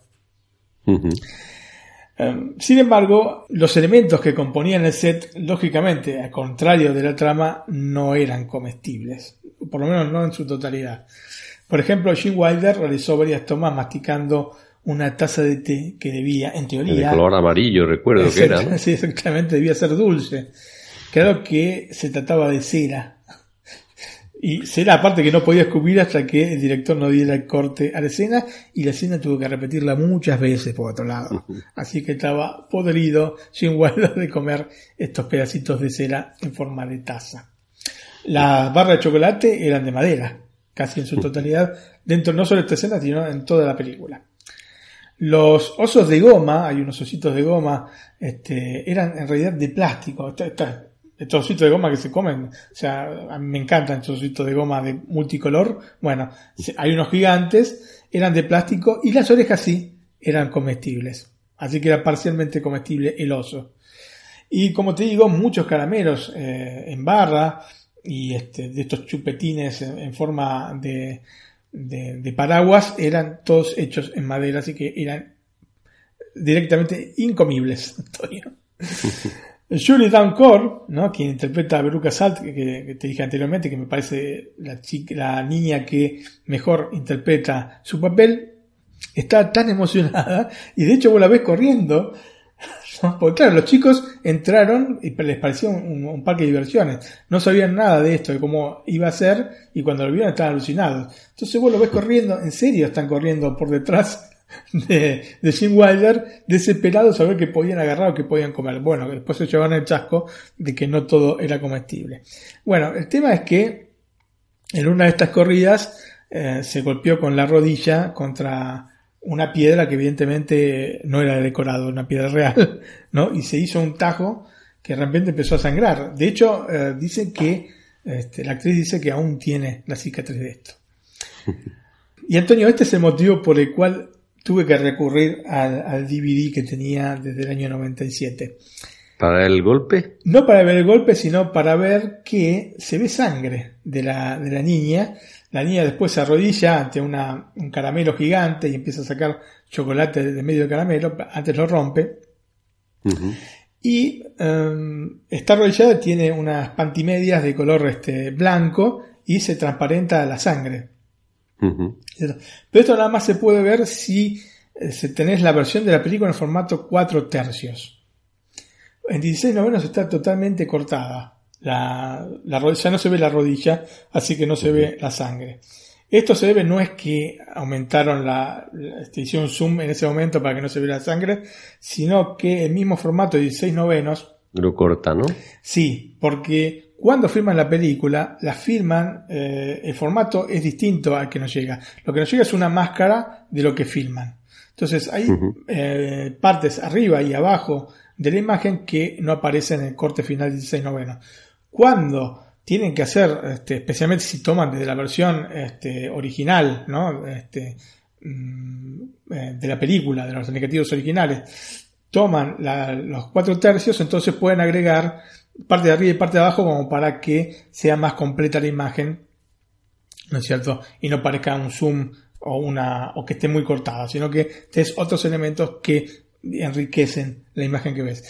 Y lógicamente al aparecer, al aparecer una franja más este, en la parte de abajo se ve claramente la rodilla ensangrentada de Berruca. Si la quieren ver, entonces tienen que hacerse con una versión de la película en cuatro tercios, o si no, este, me mandan un mensaje y yo les mando la captura, si es que tienen el morbo para verlo. Yo, cuando leí este, este dato, yo sé que me, me acordaba que en un momento uh -huh. la había visto la película con ese, con ese detalle, especialmente cuando la vi por primera vez en, en el Warner Channel, porque en esa época los televisores eran cuatro tercios y la película la dieron en cuatro tercios. Entonces me, me acordaba de haber visto eso, pero era una, viste, también estos recuerdos así que se te quedan así un poco flotando. Sí, te acuerdas de la imagen, pero Entonces, no exactamente no de todo, ¿no? Eh, fui a ver el Blu-ray, no la veía, yo digo, bueno, ¿qué, ¿qué pasa? Entonces esto es un dato falso. Y después se me prendió la lamparita y digo, no, esto debe ser que en la versión 4 tercios. Entonces me fui a buscar el DVD, lo encontré, lo puse y obviamente estaba esta rodilla ensangrentada, Antonio, con todo el morbo del mundo. Después de buscar dos horas el DVD, lo pudiste no, no, no, no, no, más o menos lo encontré, lo encontré velozmente, velozmente. Antonio, los Umpa Lumpa, estos personajes que ya varias veces te, te, mencioné en el programa, están compuestos por nueve hombres y una mujer procedentes de diversos circos de Europa. Había muchos que no entendían una sola palabra de inglés, como nuestro pobre Augustus Club. Así que lo que hicieron para poder uh, cantar las canciones es recurrir al canto por fonética, ¿no es cierto? O sea, uh -huh cantaban, pero no sabían lo que estaban este, diciendo, ¿no? no tenían una palabra de inglés en muchos casos y bueno, este, tuvieron que hacerlo de esa manera. De hecho, en algunas partes, eh, el audio, que bueno, no es que cantaron ellos, sino que ellos movían la boca, ¿no es cierto? Uh -huh. se, se, nota en varias partes que no está sincronizado, especialmente, obviamente, si lo ven en versión original, no está sincronizado con lo, cómo mueven las bocas estos pobres Umpa Uh -huh. Y uno de estos Lumpa Lumpa guiaba el barco, el Wonkatania, ¿no? -huh. un barco que iba por este río de chocolate. De chocolate. Y eh, el pobre hombre creía que lo dirigía él mismo, el barquito, y en realidad iba sobre rieles. El barco era imposible que chocara contra nada. Pero el director no lo sacó de su equívoco para darle más credibilidad a la escena. Si ustedes ven la escena, el tipo está muy concentrado, moviendo el timón del barco, que igualmente de ninguna manera iba a golpear. Yo voy a lo mío, que si no, la lío, ¿no? Ahora terminado de filmar y ha dicho, miren ustedes cómo soy este, muy bravo, como diríamos acá en Italia, que no he chocado jamás el barco contra ningún borde y eso que es estrecho el canal. Justamente esa escena provocó el temor de varios de los componentes infantiles del elenco que creyeron que Eugene Wilder se había vuelto loco cuando entró en la oscuridad del túnel, ¿no? Que empieza a hablar, empieza un poco a desvariar Eugene Wilder y como el director no les había advertido nada de esta escena, cómo ser la escena, si vos ves los chicos, los chicos tienen cara de horror porque piensan que realmente se volvió loco Eugene Wilder. Y este elemento de sorpresa lo utilizó varias veces Stuart en la filmación. También cuando sobre el final de la película le grita a Charlie y a su abuelo Joe. O sea, sobre el final de la película los, lo despide y le, lo empiezan a encarar. ¿Por qué? ¿Qué pasó? ¿Por qué nos estás este, echando? Y empieza a gritar de manera colérica Sin Wilder o Willy Wonka. Y vos lo ves al chico, este, Peter Ostrom, que se empieza a poner colorado. que no entiende nada. Y bueno, estas son cosas que quería el director Jim Wilder. En realidad le quería avisar este, a, a Peter que este, era todo este, una escena que tenían que hacer y que iba a gritar, pero se lo impidió el director y bueno, le salió bien, le salió bien, la verdad. La verdad que la, todas las cosas que están este, sin filmadas, sin que sepan lo que iba a pasar, quedaron muy bien en general dentro de toda la película. Hubo también problemas en esta escena de Wonka Wash que te mencioné anteriormente porque la espuma estaba hecha con los extintores de incendio, Antonio. ¿Cómo se les ocurre? No entiendo que era muy irritante para la piel, lo que provocó hinchazones entre los protagonistas y algunos días de reposo, o sea que tuvieron que parar la filmación porque estaban todos así hinchados tipo sapo, ¿no? porque eran este, era irritable este, la, espuma, la espuma de extintores de incendio. En línea con el humor negro del film, por otra parte, en la película se agregó la foto de un jerarca nazi, señalado como quien en Paraguay había falsificado este quinto boleto dorado y la foto era de Martin Bormann, quien supuestamente se había escondido en ese país luego de finalizar la Segunda Guerra Mundial. La cuestión es que Antonio después admitió el director que había sido un error, que había sido un intento de broma que salió mal, que nadie lo entendió porque justamente había muchos chicos que veían la película, no tenían, me imagino en el año 71, no tenían ni idea de quién era, quién era este Martin Bormann, de que había ido supuestamente a Paraguay a esconderse, etcétera, etcétera. Así que quedó como una, es una nota ahora de color para la película, pero en el momento nadie entendió realmente un pito de quién era este, la foto esta, ¿no? El haber elegido Alemania como locación para el rodaje de la película le generó más de un dolor de cabeza a los productores que recibieron acusación por parte de la IATSE, esta Alianza Internacional de Empleados de, en Escenarios Teatrales, eh, los acusaron justamente de contribuir al problema de las producciones denominadas fugitivas, es decir, filmadas fuera de los Estados Unidos y distribuidas por majors. De hecho, llegaron a amenazar con boicotear el film, cosa que finalmente no aconteció, pero bueno, es lo que te decía antes. Eh, inclusive las mismas majors estaban, no para todas sus producciones, desde ya, ¿no? Pero para las producciones pequeñas preferían que fuesen financiadas directamente fuera este, del sistema de estudios y después sí distribuidas por ellos. De manera tal de que no tenían riesgos de, perder dinero, ¿no es cierto? A pesar de que gran parte de la fotografía fue realizada, como te dije anteriormente, en Alemania, se hicieron algunos agregados cómicos, estos relacionados con la búsqueda de los boletos dorados en los estudios Paramount de Los Ángeles. Paramount efectivamente había sido la elegida por David Wolper, pues yo dije que era importante para ver quién iba a distribuir el film y eligió finalmente para esto a la Paramount, que mantuvo los derechos hasta el año 77 cuando decidió no renovarlos por el fracaso absoluto y rotundo que había sido el film. Directamente lo dejaban pasar y listo. A inicios de la década del 80, la Warner Bros adquirió los derechos y metió un gol de media cancha, se esquivó a todos los jugadores tipo Maradona o Messi, Antonio, y se hizo un gol extraordinario porque los compró estos derechos este, a Quaker por solamente 500 mil dólares. Vos pensás que solamente en el restreno por el vigésimo quinto aniversario de la película obtuvo 21 millones de dólares de ganancia, así que ganaron a lo grande, a lo grande la gente de Warner. Quaker también iba a vender la marca Willy Wonka Candy Company a Nestlé en el año 88 y es por eso que hoy en España tienen los chocolatinis Willy Wonka de Nestlé. La película fue estrenada el 30 de junio de 1971.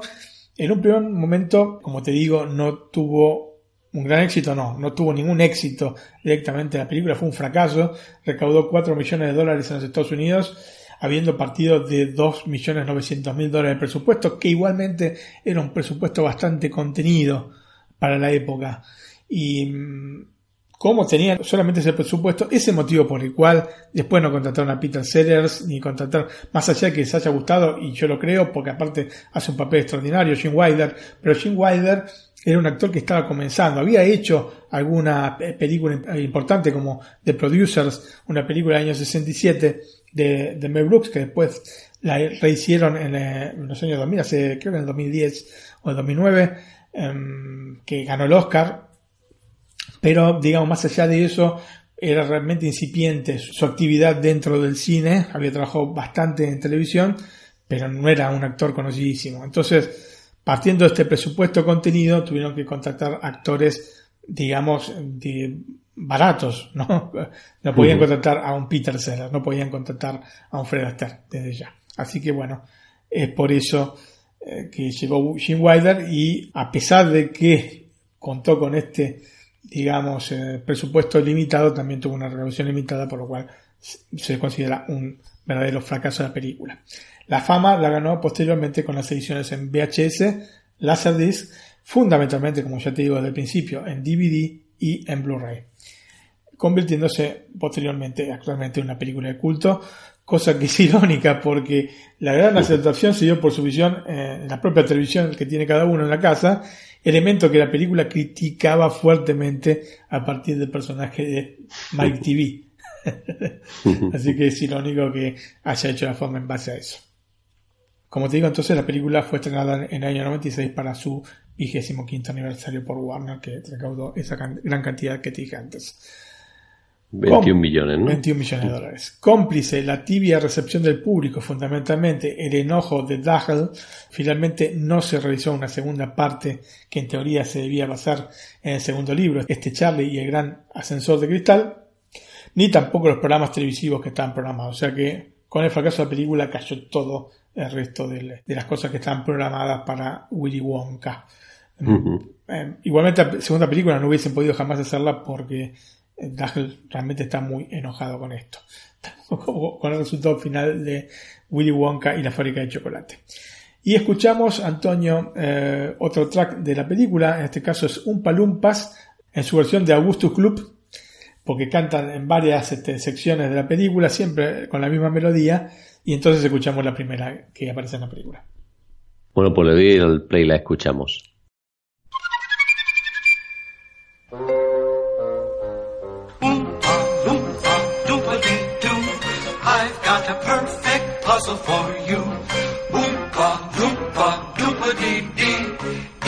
You are wise, you'll listen to me. What do you get when you guzzle down sweets? Eating as much as an elephant eats. What are you at getting terribly fat? What do you think will come of that? I don't like the look of it. Oompa, loompa, doopa dee da. If you're not greedy, you will go far. You will live in happiness too. Likely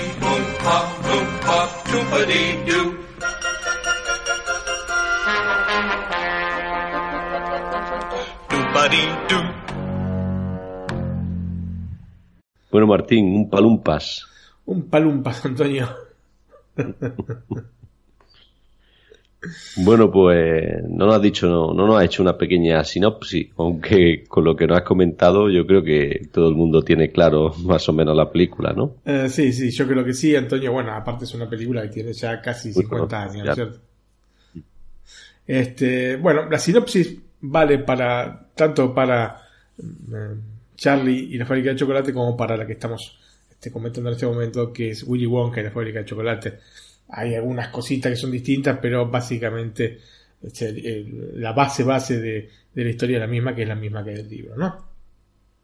Bueno, y en esta historia Charlie vive en, en, la pobreza extrema junto a su madre y a sus cuatro abuelos que llevan 20 años en la cama, como te dije en otro momento, en la misma cama, están los cuatro este, noninos.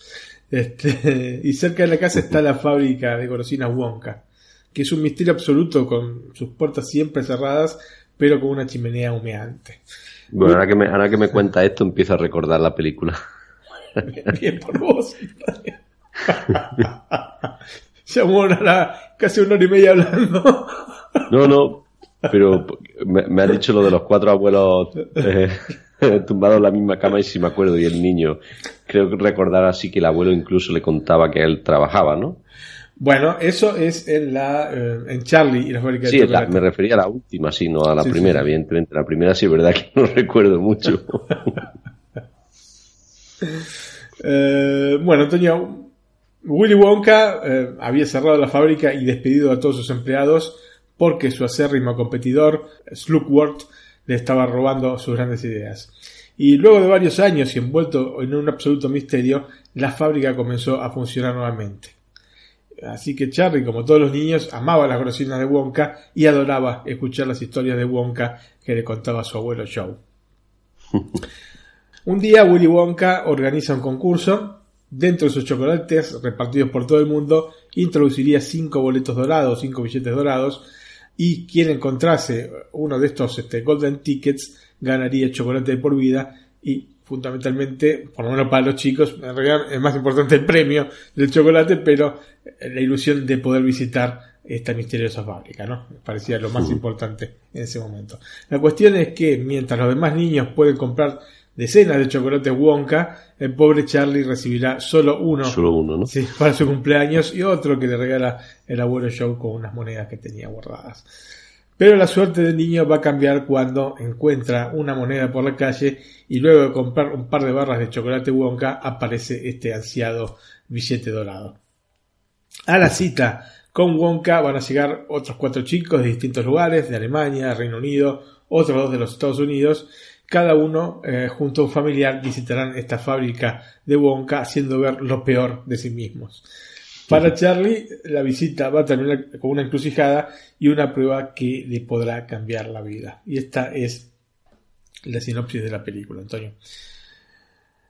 Una vez que salió la película, hubo problemas con el autor, con Roald Dahl, eh, porque está sumamente disgustado con la elección de Gene Wilder para protagonizar la película. Como dije anteriormente, el escritor quería a Spike Milligan para ese papel.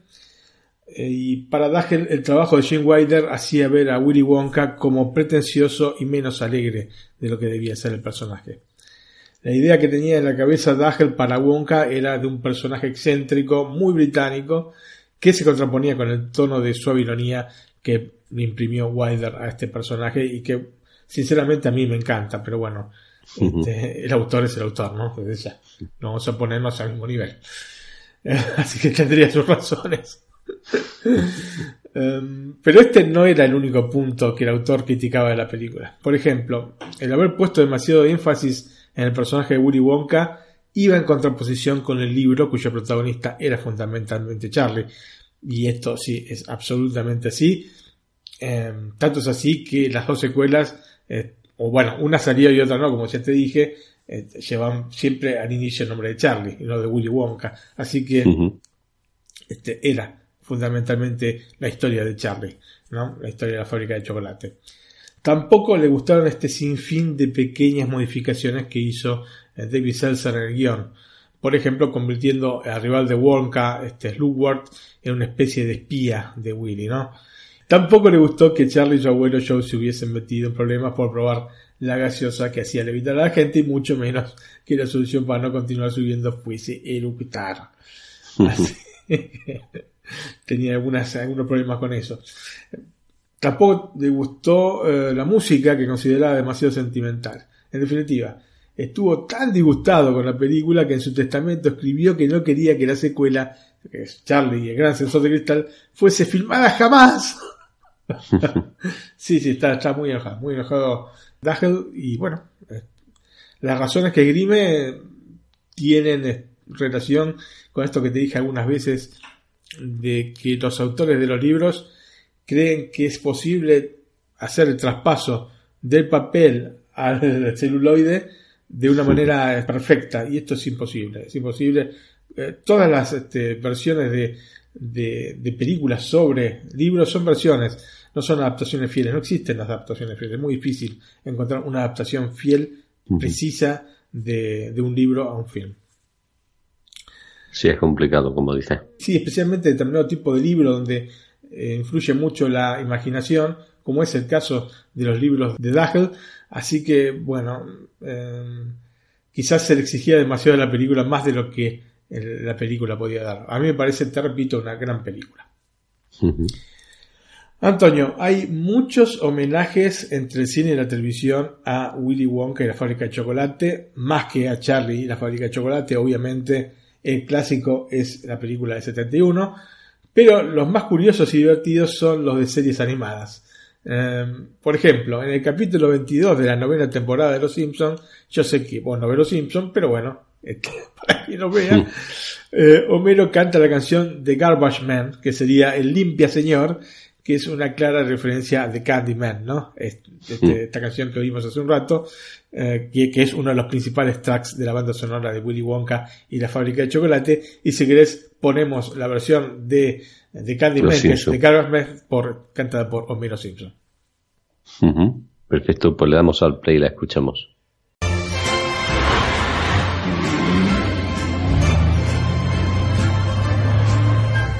Toda tu basura, ¿quién recogerá? Y con un alambre esa gran bolsa cerrará.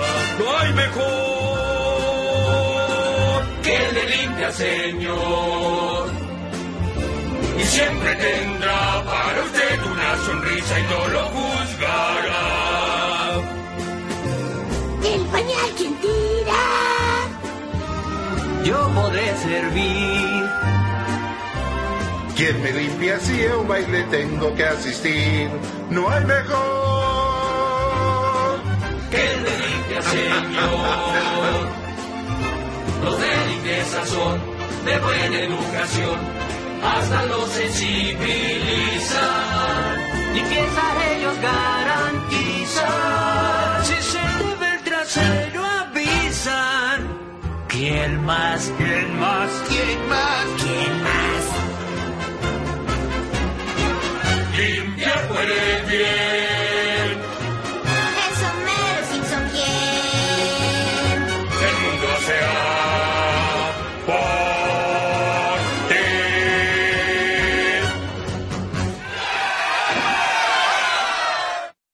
Bueno, Martín, el parecido, ¿qué podemos decir, no? Bueno, sí, es, un homenaje, un homenaje de, Los Simpsons a la película del 71. Eh, gran parte del capítulo 20 de la segunda temporada de Padre de Familia o Family Guy es una parodia de la película de 1971, como tantas que hace Padre de Familia, porque realmente es impresionante la cantidad de citaciones a películas que hace eh, esa serie. En este caso, en lugar de hacer billetes dorados, hay pergaminos y en lugar de chocolate, cerveza.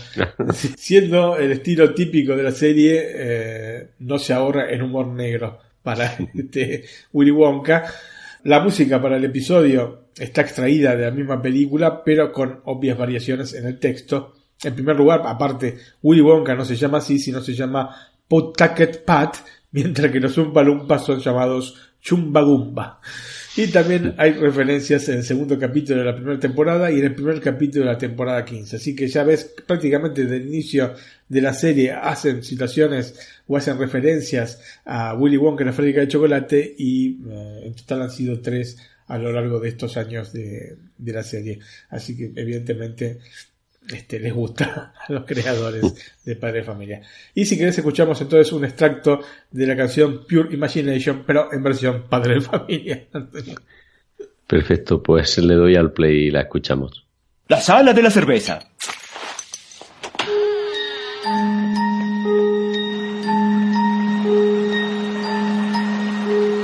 Tomarás y enterarás a un estado puro de ebriedad, mucho más que la nación irlandesa.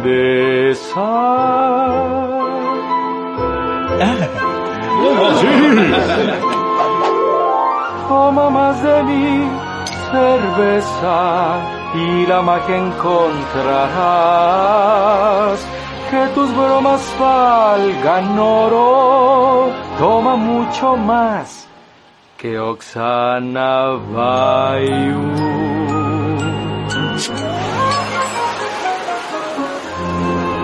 Vamos ya, tomen más hasta que se caigan de borrachos. La cerveza será suya si viene de mí.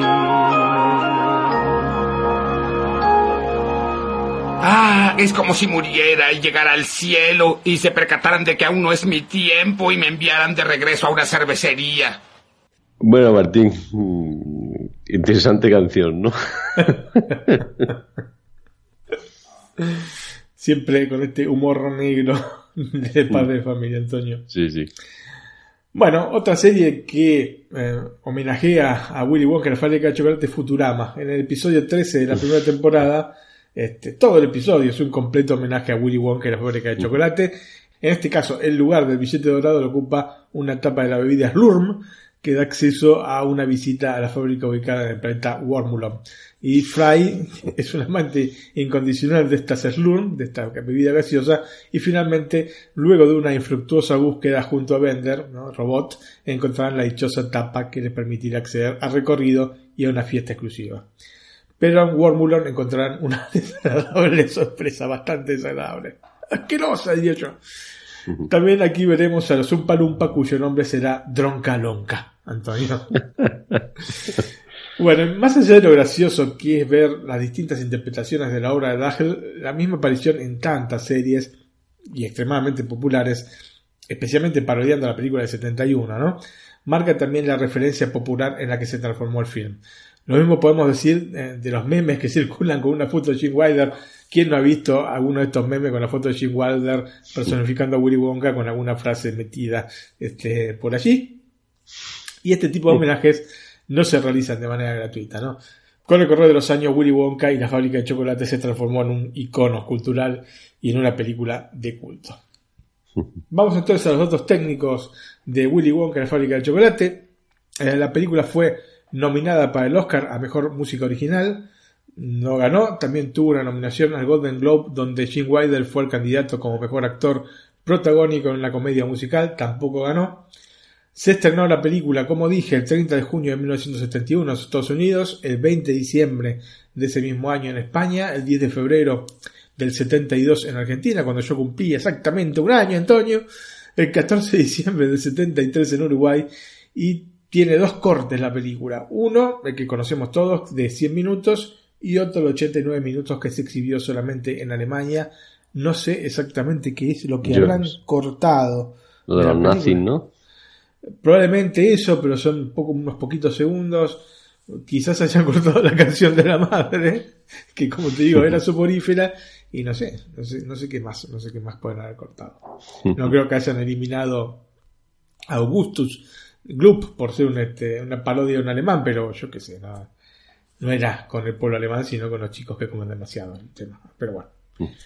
Quizá, quizá ahora que lo has comentado sea eso también, sí. Habrá que ver, habrá que ver por qué motivo. Falta estos 11 minutos. Habría que ponerse en la búsqueda de la versión alemana de Willy Wonka en la fábrica de chocolate. El formato de pantalla es 1.85.1 y el sonido en su versión original en inglés o al menos en el Blu-ray, es Dolby True HD 5.1 canales. Pasamos entonces a la película del año 2005 que se llama Charlie y la fábrica de chocolate, tal cual como el título original del libro. Se puede encontrar en HBO Go en México y en Amazon Prime Video en España. Y si querés escuchamos el trailer de la película. Perfecto, pues le doy al play y lo escuchamos. ¿Has visto alguna vez entrar a alguien en esa fábrica? Tiene que haber gente trabajando. Lo único que sale de ese sitio son las golosinas. Daría todo cuanto tengo por poder entrar en esa asombrosa fábrica. Queridos ciudadanos del mundo, yo, Willy Wonka, he decidido permitir a cinco niños visitar mi fábrica. Cinco billetes dorados se hallan escondidos bajo el envoltorio de cinco chocolatinas Wonka. Charlie, ¿no sería increíble abrir una chocolatina y encontrar un billete dorado? Pero yo solo tengo una chocolatina al año. Nada es imposible. Has encontrado el último billete dorado. Del director Tim Burton. Por favor, entra. ¿Quién eres tú? Es Willy Wonka. Soy Peyolet Boregar. No me importa. Soy Augusto Club, su chocolate es fantástico. Salta a la vista. Soy Beru Casal. Papi, quiero otro pony. Eres Mike TV. ¡Muere, muere, muere! Vale. Y tú sencillamente te sientes feliz de estar aquí, ¿verdad? Bienvenidos a la fábrica. Warner Bros. te invita a entrar en un mundo totalmente nuevo. Distinto de todo cuanto hayas imaginado. Es precioso. Donde los sueños se hacen realidad. ¡Mirad eso! Son un palumpas. ¡Largo, engendros enanos! Admito que todo parece bastante ensayado. Es usted muy raro. Y donde Willy Wonka ¡A bailar! será tu guía.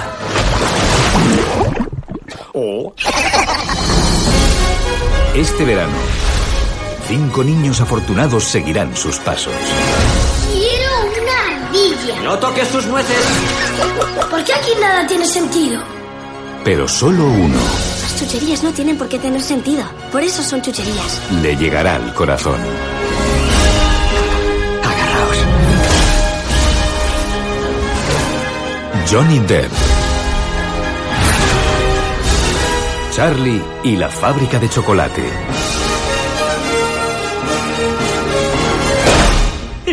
¡Wow!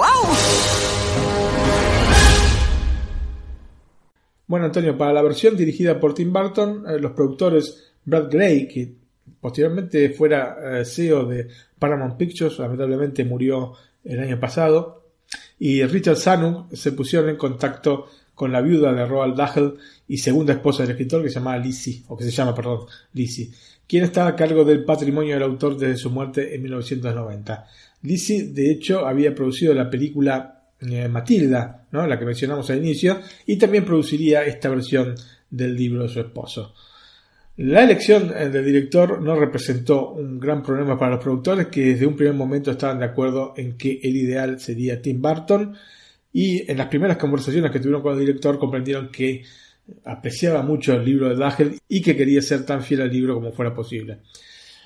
Personalmente, Antonio, creo que en general esto se cumple, especialmente al inicio de la película. La presentación del personaje de Charlie y su familia es verdaderamente muy fiel al libro y se disfruta muchísimo toda esa parte, ¿no? que se vendría a ser casi la mitad de la película. Luego me parece que estas certezas se van desdibujando cuando se introduce al personaje de Wonka, que sinceramente lo encuentro algo distante respecto a la obra de Dahl. Esto ya lo había dicho antes, ¿no es cierto? Especialmente porque carece de lo que el mismo autor había citado como falencia en la interpretación de Jim Wilder, ¿no? Alegría por sobre todo. Es un personaje fundamentalmente triste, eh, un personaje que tiene terror prácticamente de los niños y del contacto con los humanos y esto no se ve absolutamente eh, en el libro. Quizás un poco de aversión a los niños sí, pero no aversión al género humano en general. En la versión del año 2005 el personaje arrastra evidentes traumas. De hecho, se ve la relación tensa con su padre, que está interpretado por Christopher Lee, en lo que conforma una subtrama que probablemente le agrega un porqué a este costado oscuro del personaje, pero que en el libro no existe. Y sinceramente no creo que agregue demasiado a, a la película y le quita, digamos, fidelidad al libro original, claramente. Tim Burton pensó en su amigo constante colaborador, quien podía ser sino Johnny Depp, como protagonista de la película, y el actor se mostró encantado con la posibilidad de interpretar el personaje porque le gustaba el libro y porque además Tim Burton era parte del proyecto. De hecho, bueno, estaban cenando cuando Tim Burton le dijo, mira, este, recibí esta propuesta para filmar la película basada en el libro Charlie y la fábrica de chocolate Y me gustaría que vos la, y no termino de decir lo que ya le había dicho que contara con él, este Johnny Depp, por lo menos así es lo que comenta Tim Burton que pasó en esa reunión. Casi inmediato los dos entonces comenzaron a estudiar los bocetos preliminares que ya había preparado Tim y la visión que tenía sobre el personaje, ¿no? sobre Willy Wonka. Mientras trabajaban entonces en este aspecto recitado que iba a tener eh, Willy Wonka, también se pusieron en contacto con Gabriela Pescucci, eh, la ganadora del Oscar a Mejor Vestuario por la Edad de la Inocencia en 1993, quien hizo 10 sacos y abrigos diferentes para el personaje. Y de acuerdo con el aspecto temporal de Wonka, se creó un vestuario contemporáneo, pero con reminiscencias de otros tiempos, ¿no es cierto? De hecho, por este trabajo, Pescucci fue nominada al premio Oscar eh, por mejor vestuario, aunque no llegó a ganarlo. En lo que se refiere al papel de Charlie Bucket, Johnny Depp recomendó fervientemente a Freddie Highmore, con quien había trabajado en Descubriendo Nunca Jamás, Finding Neverland, la película de 2004. Y el hecho es que se quedó tan impresionado con la interpretación del niño en la película que finalmente eh, pudo convencer a Tim Burton de que era la elección justa y francamente no se equivocó porque realmente lo hace excepcionalmente este Freddie Highmore a este Charlie Bucket, Antonio. Como te dije, para mí eh, este chico es extraordinario, extraordinario como trabajó aquí. Sí, sí. Como en la película del 71 se utilizaron en muchos casos escenarios reales, es decir, sin efectos de croma, sin este fondo verde o azul, dependiendo de la técnica. Y la estructura quedó tan bien que cuando Lizzie Dagel, ¿no? la esposa, la viuda de, de entró al set en los estudios Pinewood en, en la cercanía de Londres, se quedó maravillada con lo que veía. La descripción de la fábrica en el libro hacía que fuese difícil llevarla a la pantalla, por lo que la producción debió utilizar siete estudios de estos Pinewood Studios, entre los que se encontraba uno utilizado para filmes de James Bond que poseía una gran piscina donde poder crear la cascada y el río de chocolate. De hecho, utilizaron todos los sets que tenían los estudios Pinewood. Em, los efectos especiales se crearon físicamente en la medida de lo posible, de hecho, Tim Burton era partidario de usar efectos especiales eh, físicos y no este, por ordenador, pero cuando era necesario, porque era demasiado arduo o los resultados con los efectos especiales eh, físicos no estaban garantizados, acudieron sí a la ayuda del CGI. Y este proceso, unir lo digital con lo filmado con efectos físicos, fue muy armónico, lo que se ve en el resultado final, aunque haya determinados efectos digitales que cantan bastante en la escena, especialmente de la habitación de chocolate. De todas formas, el hecho de intentar usar lo menos posible el CGI, yo creo que es un beneficio para la película en una época en la que el desarrollo eh, tecnológico era inferior al actual. Estamos hablando del año 2005. Parece que no, pero pasaron 13 años y las diferencias se notan. Antonio, por ejemplo, las ardillas eran reales y estaban amaestradas son tan lindos ahí como hablan Y lo que me hace pensar por qué no se hizo lo mismo para la película de 71, ¿no? En, la cual utilizaban gansos para el mismo propósito porque eran más fáciles. no tenían que matarlo, dejaron ahí quietos. Por allí, por allí por Brescia se suelen ver, sí, ¿no? En los bosques, ¿no? Eh, ¿Por acá? No. Sí, ¿no?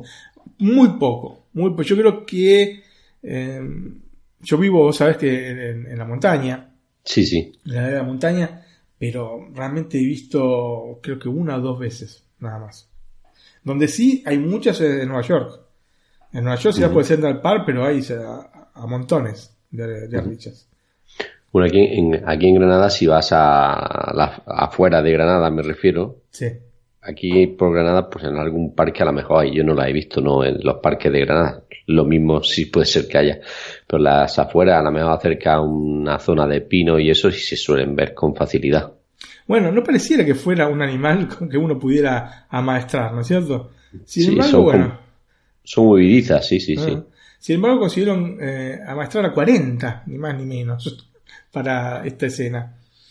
Y bueno, hubiese sido mejor eh, ver las ardillas también en la película de 71. Usaron estos gansos que supuestamente eran gigantes, usaron la perspectiva forzada para que parecían muy grandes y hicieran unos huevos este, dorados gigantes. También aquí el río de chocolate es verdadero, Antonio, fueron necesarios más de 750.000 litros de chocolate que fue mezclado con agua y otros elementos que permitieron que las consistencias y el color fuesen los requeridos. ¿no? De todas maneras, el líquido era controlado todos los días para mantener la consistencia misma que necesitaban y corroborando que no fuese tóxico. Y esto está bien porque había mucha gente trabajando, ¿no? No solo los actores, sino también este, los miembros del equipo técnico que filmaba en ese momento. A diferencia de la película del 71, aquí los Umpa Lumpa están interpretados por un solo actor que se llama Deep Roy, un metro treinta y dos de altura, nuestro querido Deep Roy, porque tuvo que hacer tantos personajes, a pesar de ser un actor no demasiado conocido, le pagaron un millón de dólares por este, este, trabajo. No está mal. No está mal, no está mal. La magia de CGI va a ser el resto, ¿no? Duplicándolos, este, bueno, duplicándolo, multiplicándolo al personaje. Em, además, la altura del personaje se avecina a la que señala el libro, es decir, llegando a la rodilla de un adulto, porque así lo, lo, dice el libro, que llegan hasta las rodillas. O sea que era más bajo todavía lo tuvieron que reducir porque en un metro treinta y dos lo han reducido a 50 60 centímetros, más o menos, ¿no? El personaje como aparece en pantalla. Todo el proceso por el que aparecen muchos un palumpa en pantalla requirió obviamente mucho trabajo de postproducción, especialmente las escenas musicalizadas por Danny Elfman y también mucho ensayo por parte de Roy. Así que eh, bien pagados fueron esos este, o ese millón de dólares. Se hicieron además pequeños retoques digitales en cada uno de estos Deep Roy para que no pareciese que se trata siempre de la misma persona. Así que tienen pequeñas diferencias unos con otros. Charlie y la fábrica de chocolate no es un musical, si bien hay canciones en la película, estas como en el libro solamente las cantan los un palumpa. Así que yo creo que esta es la gran diferencia que hay entre la película de 71 y la película de 2005. Como ya dije, Danny Elfman fue el encargado de componer la banda sonora de la película y el mismo compositor fue quien dio voz a los Umpa Lumpa. Son entonces cuatro canciones dedicadas a cada uno de los niños malcriados. A diferencia de Willy Wonka en la fábrica de chocolate, en este caso las canciones que cantan los Umpa Lumpa son distintas unas de otras y las letras son además bastante fieles al libro, obviamente en su versión en inglés, ¿no es cierto? Bueno, además de los citados protagonistas de la película, el reparto se completó con David Kelly como el abuelo Joe, Helena Bonham Carter como la señora Bucket. Helena Bonham Carter fue por muchos años la esposa de Tim Burton, por eso la vemos en tantas producciones de Tim Burton.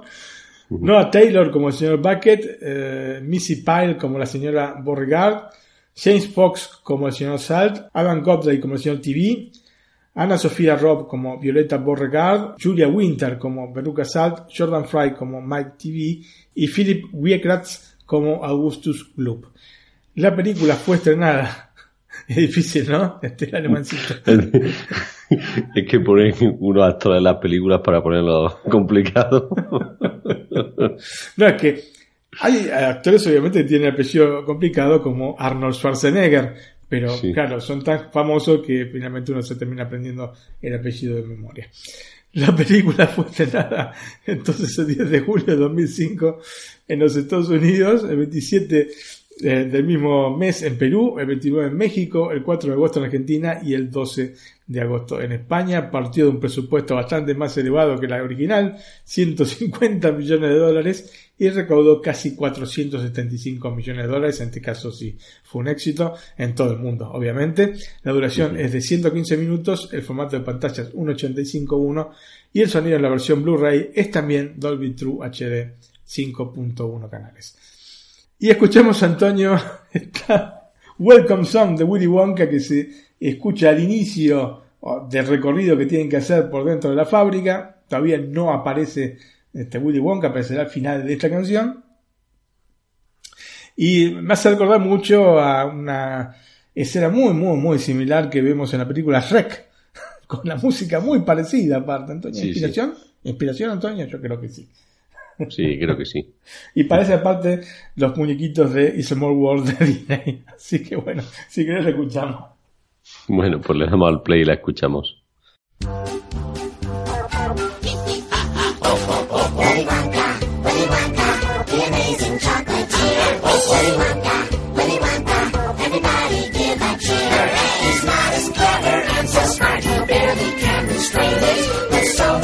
generosity. There's no way to Music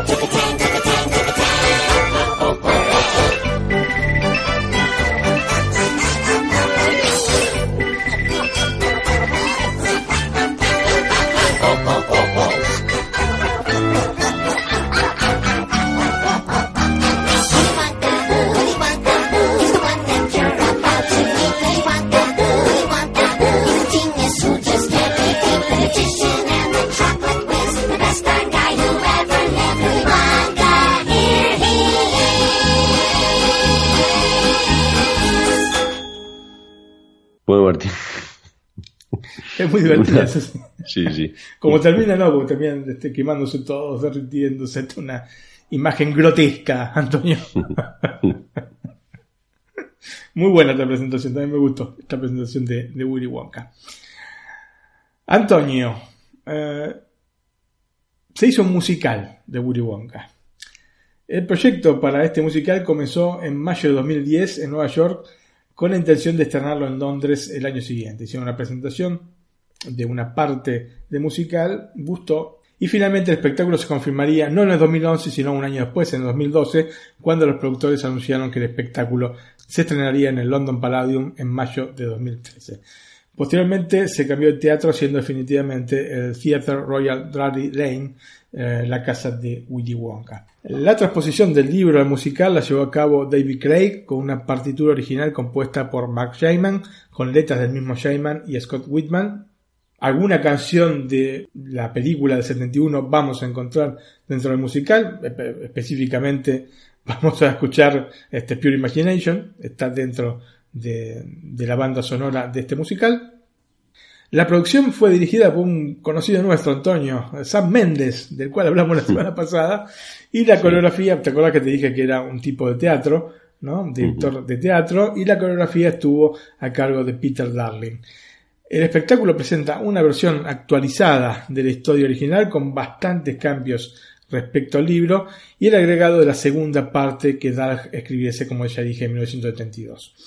En junio del año 2013 se estrenó en el West End de Londres el musical, basado entonces en el libro de Dahl, y luego de su cierre en enero de 2017 se llevó el espectáculo a Broadway, donde se estrenó en abril eh, de ese mismo año y concluyendo en enero último, en enero de 2018. Así que es un- una obra que ya no está en las dos principales carteleras musicales eh, del mundo, Antonio. Y si querés escuchamos entonces, mm, yo creo que es el track, o la canción mejor dicho, más linda de, de este musical, sacando desde ya eh, eh, Pure Imagination, pero original me parece que esta es la más linda, que se llama I Must Be Believed to Be Seen. Perfecto, Martín, pues le doy al play y la escuchamos.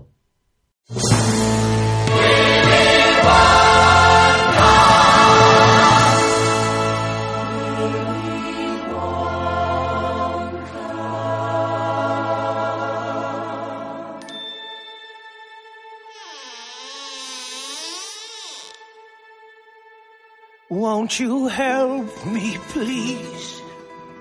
I'm afraid that I might fall, for my eyes and knees have grown frail behind this wall.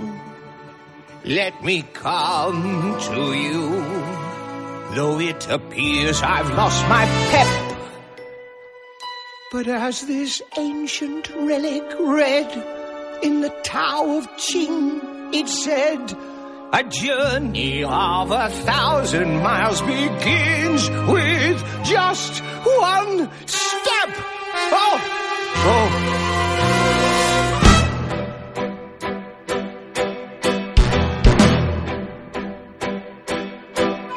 Beyond the stars, a factory begat from just the beam. Beyond this star, surprises in store, but it must be believed to be seen. Beyond this star's invention, where mind meets with machine. Beyond these gates, astonishment waits, but it must be believed to be seen. No magic spells or potions forswear shared domain. My kingdom's created from notions, all swirling inside of my brain. Beyond this door's a banquet of Wonka-made cuisine. A lucky few will get to pass through, but it must be believed to be seen. Beyond the star is music. Come dance betwixt and between. Beyond this waltz is a world without faults, but it must be believed to be seen. Beyond the stars it's a puzzle. You'll find out what I mean. Beyond this gate is the world I create. But it must be believed to be seen.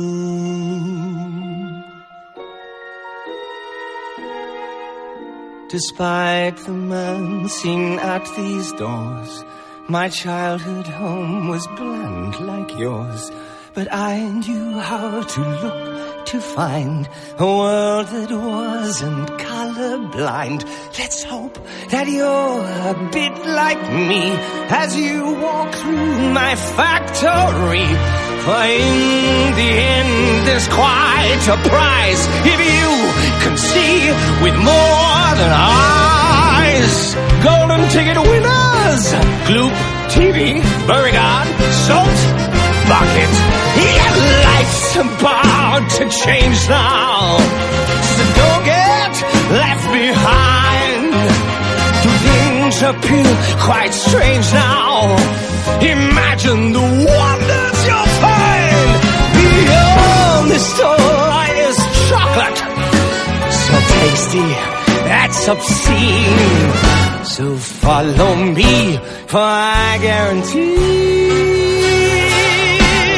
that this world I've conceived and all I've achieved, it must be believed to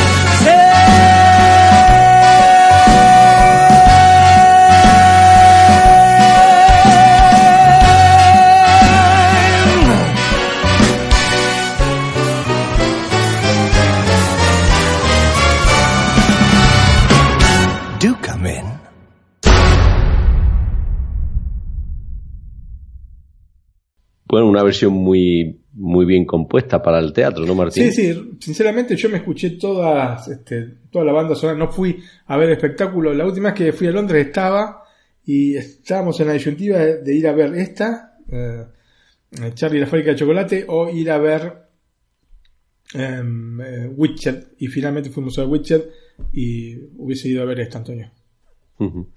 Me gustó la otra, pero no sé, como que esta era... Arrepentido, ¿no? Eh, Sí, porque ahora no está más. Así que esperemos que llegue Italia en algún punto. bueno, Antonio, para concluir, a pesar de que el autor se negó rotundamente a que el segundo libro llegase a la gran pantalla, Warner, que tiene los derechos del personaje, está cerrando un acuerdo con Paul King, el director de Paddington, ¿no? la película de 2014 y Paddington 2, la del 2017, para que dirija este nuevo proyecto. El productor será David Heyman, el mismo de los filmes de Osito y de los de Harry Potter. Así que, bueno, se ve que es un productor al que le gustan cosas con efectos especiales. El guion estaría a cargo de Simon Rich y probablemente el film cuente la historia de Willy Wonka antes de conocer a Charlie y los otros cuatro chicos ganadores del billete dorado. En tanto, el año pasado se estrenó el filme Tom y Jerry, dos puntos, Willy Wonka y la fábrica de chocolate. Una película que es en práctica una copia toma por toma del clásico de 1971, pero con el agregado de Tom y Jerry. Seguramente una obra que genera más pena que gloria y que rápidamente pasa al olvido. Pueden ver algunas este, escenas en, eh, en YouTube si quieren ver. Está calcado, pero con Tom y Jerry. Pero bueno, no son los mismos Tom y Jerry de las películas de los 50 y 60. ¿no? Y Antonio, yendo al meollo de la historia, son evidentes los trazos de humor negro dentro de la película. Dentro de las películas, ¿no? Las dos películas.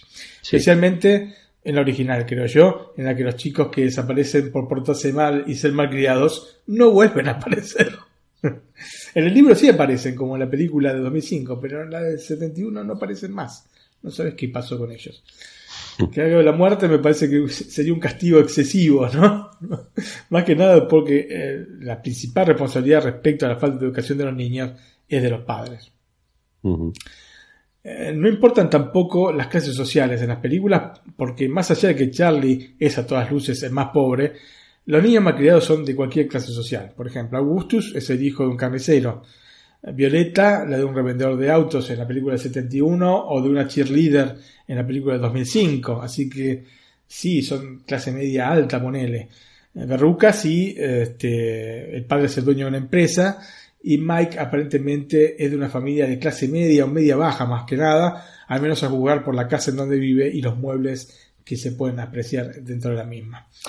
Ambas películas se componen básicamente de tres actos y un epílogo y en ese sentido se respeta esencialmente la estructura del libro. Así que sí, está tal cual. En ese sentido sí, está pasado tal cual del libro a la película. El primer este, acto consiste en la simple presentación de Charlie y su entorno.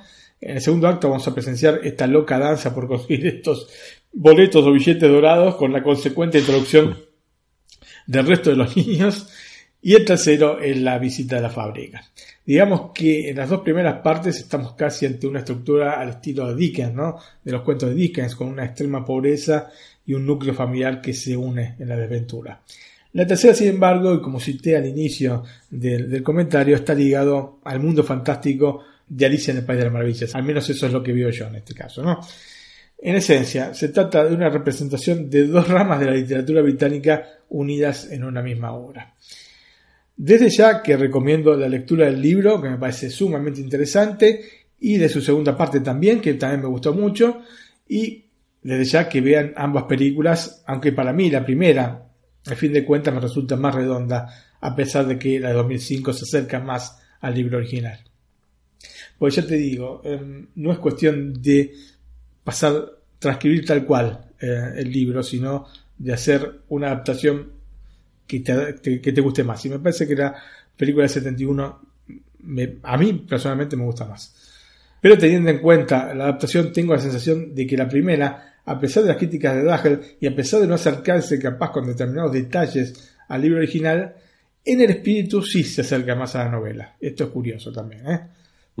Aún con cosas distintas, me parece que todo el, personaje y el entorno, ¿no? estamos hablando de Willy Wonka, es más parecido al libro que la de 2005, aunque la de 2005 tenga muchas más partes similares eh, o eh, pasadas tal cual del libro a la pantalla.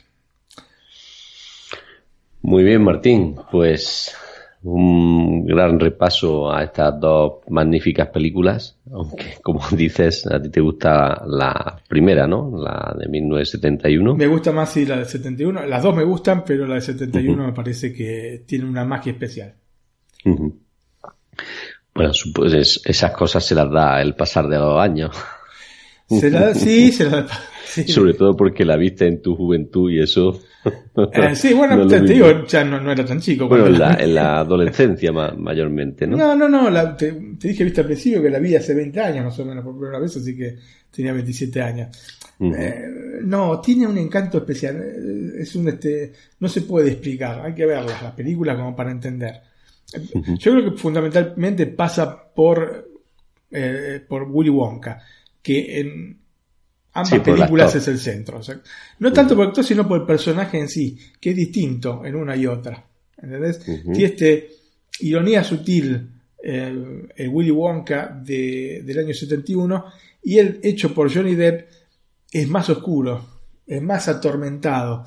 Y esto no me gustó tanto. Es por eso, francamente, que este, considero mejor la de 71. Pero igualmente las dos películas me encantan, porque aparte me encanta todo este estilo oscuro de, Tim Burton. Así que en ese sentido, bueno, los muy amantes de Tim Burton, yo soy, pero en este caso prefiero la de 71, pero los muy amantes de Tim Burton eh, preferirán seguramente la de 2005. Muy bien, Martín, pues pasamos a los agradecimientos.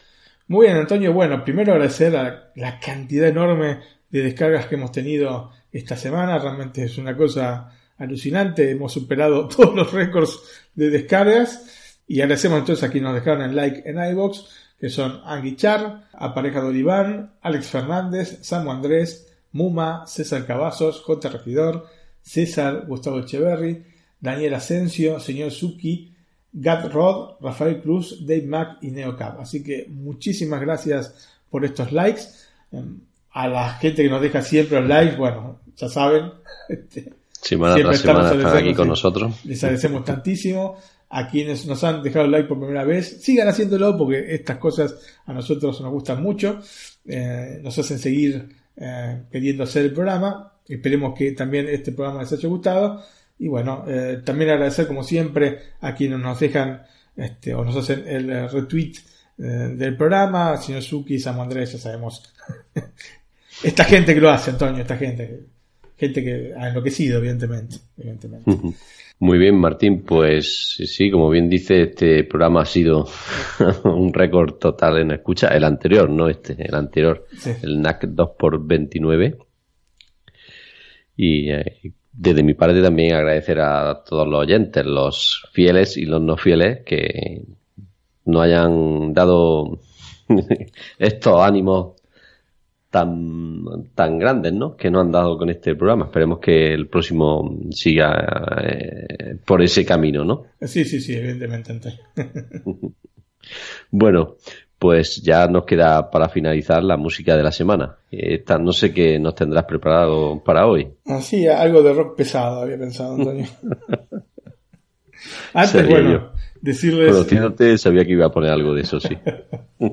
antes decirle a la gente que eh, pueden visitar nuestra página web, nuestro blog, defrisalacarta.com, Nuestro correo electrónico, nac.iosmac.es, nac.iosmac.es. seguro.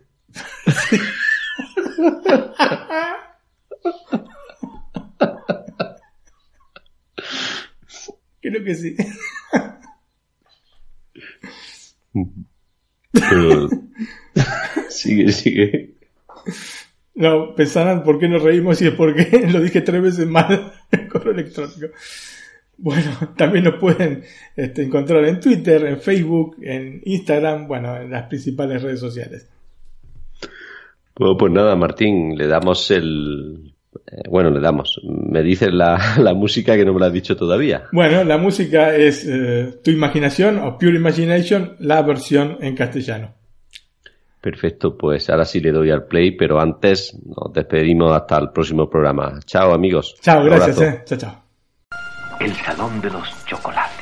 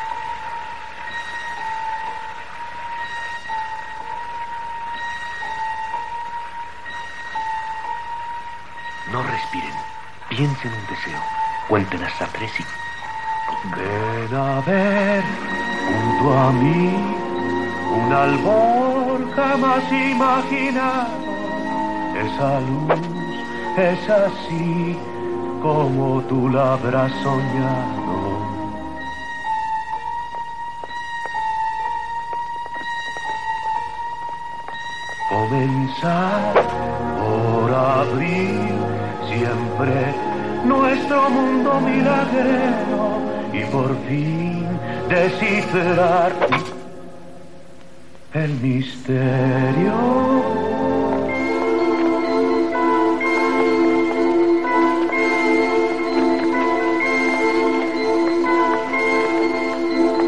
Tu imaginación puede hallar en los bosques un arrullo.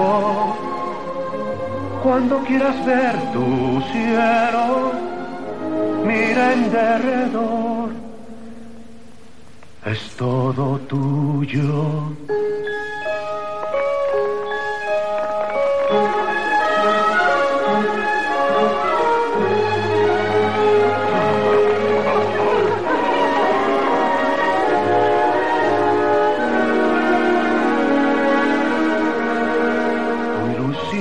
Se forjó en el mundo de tu pensamiento y en su afán de subir nuevos astros descubrí.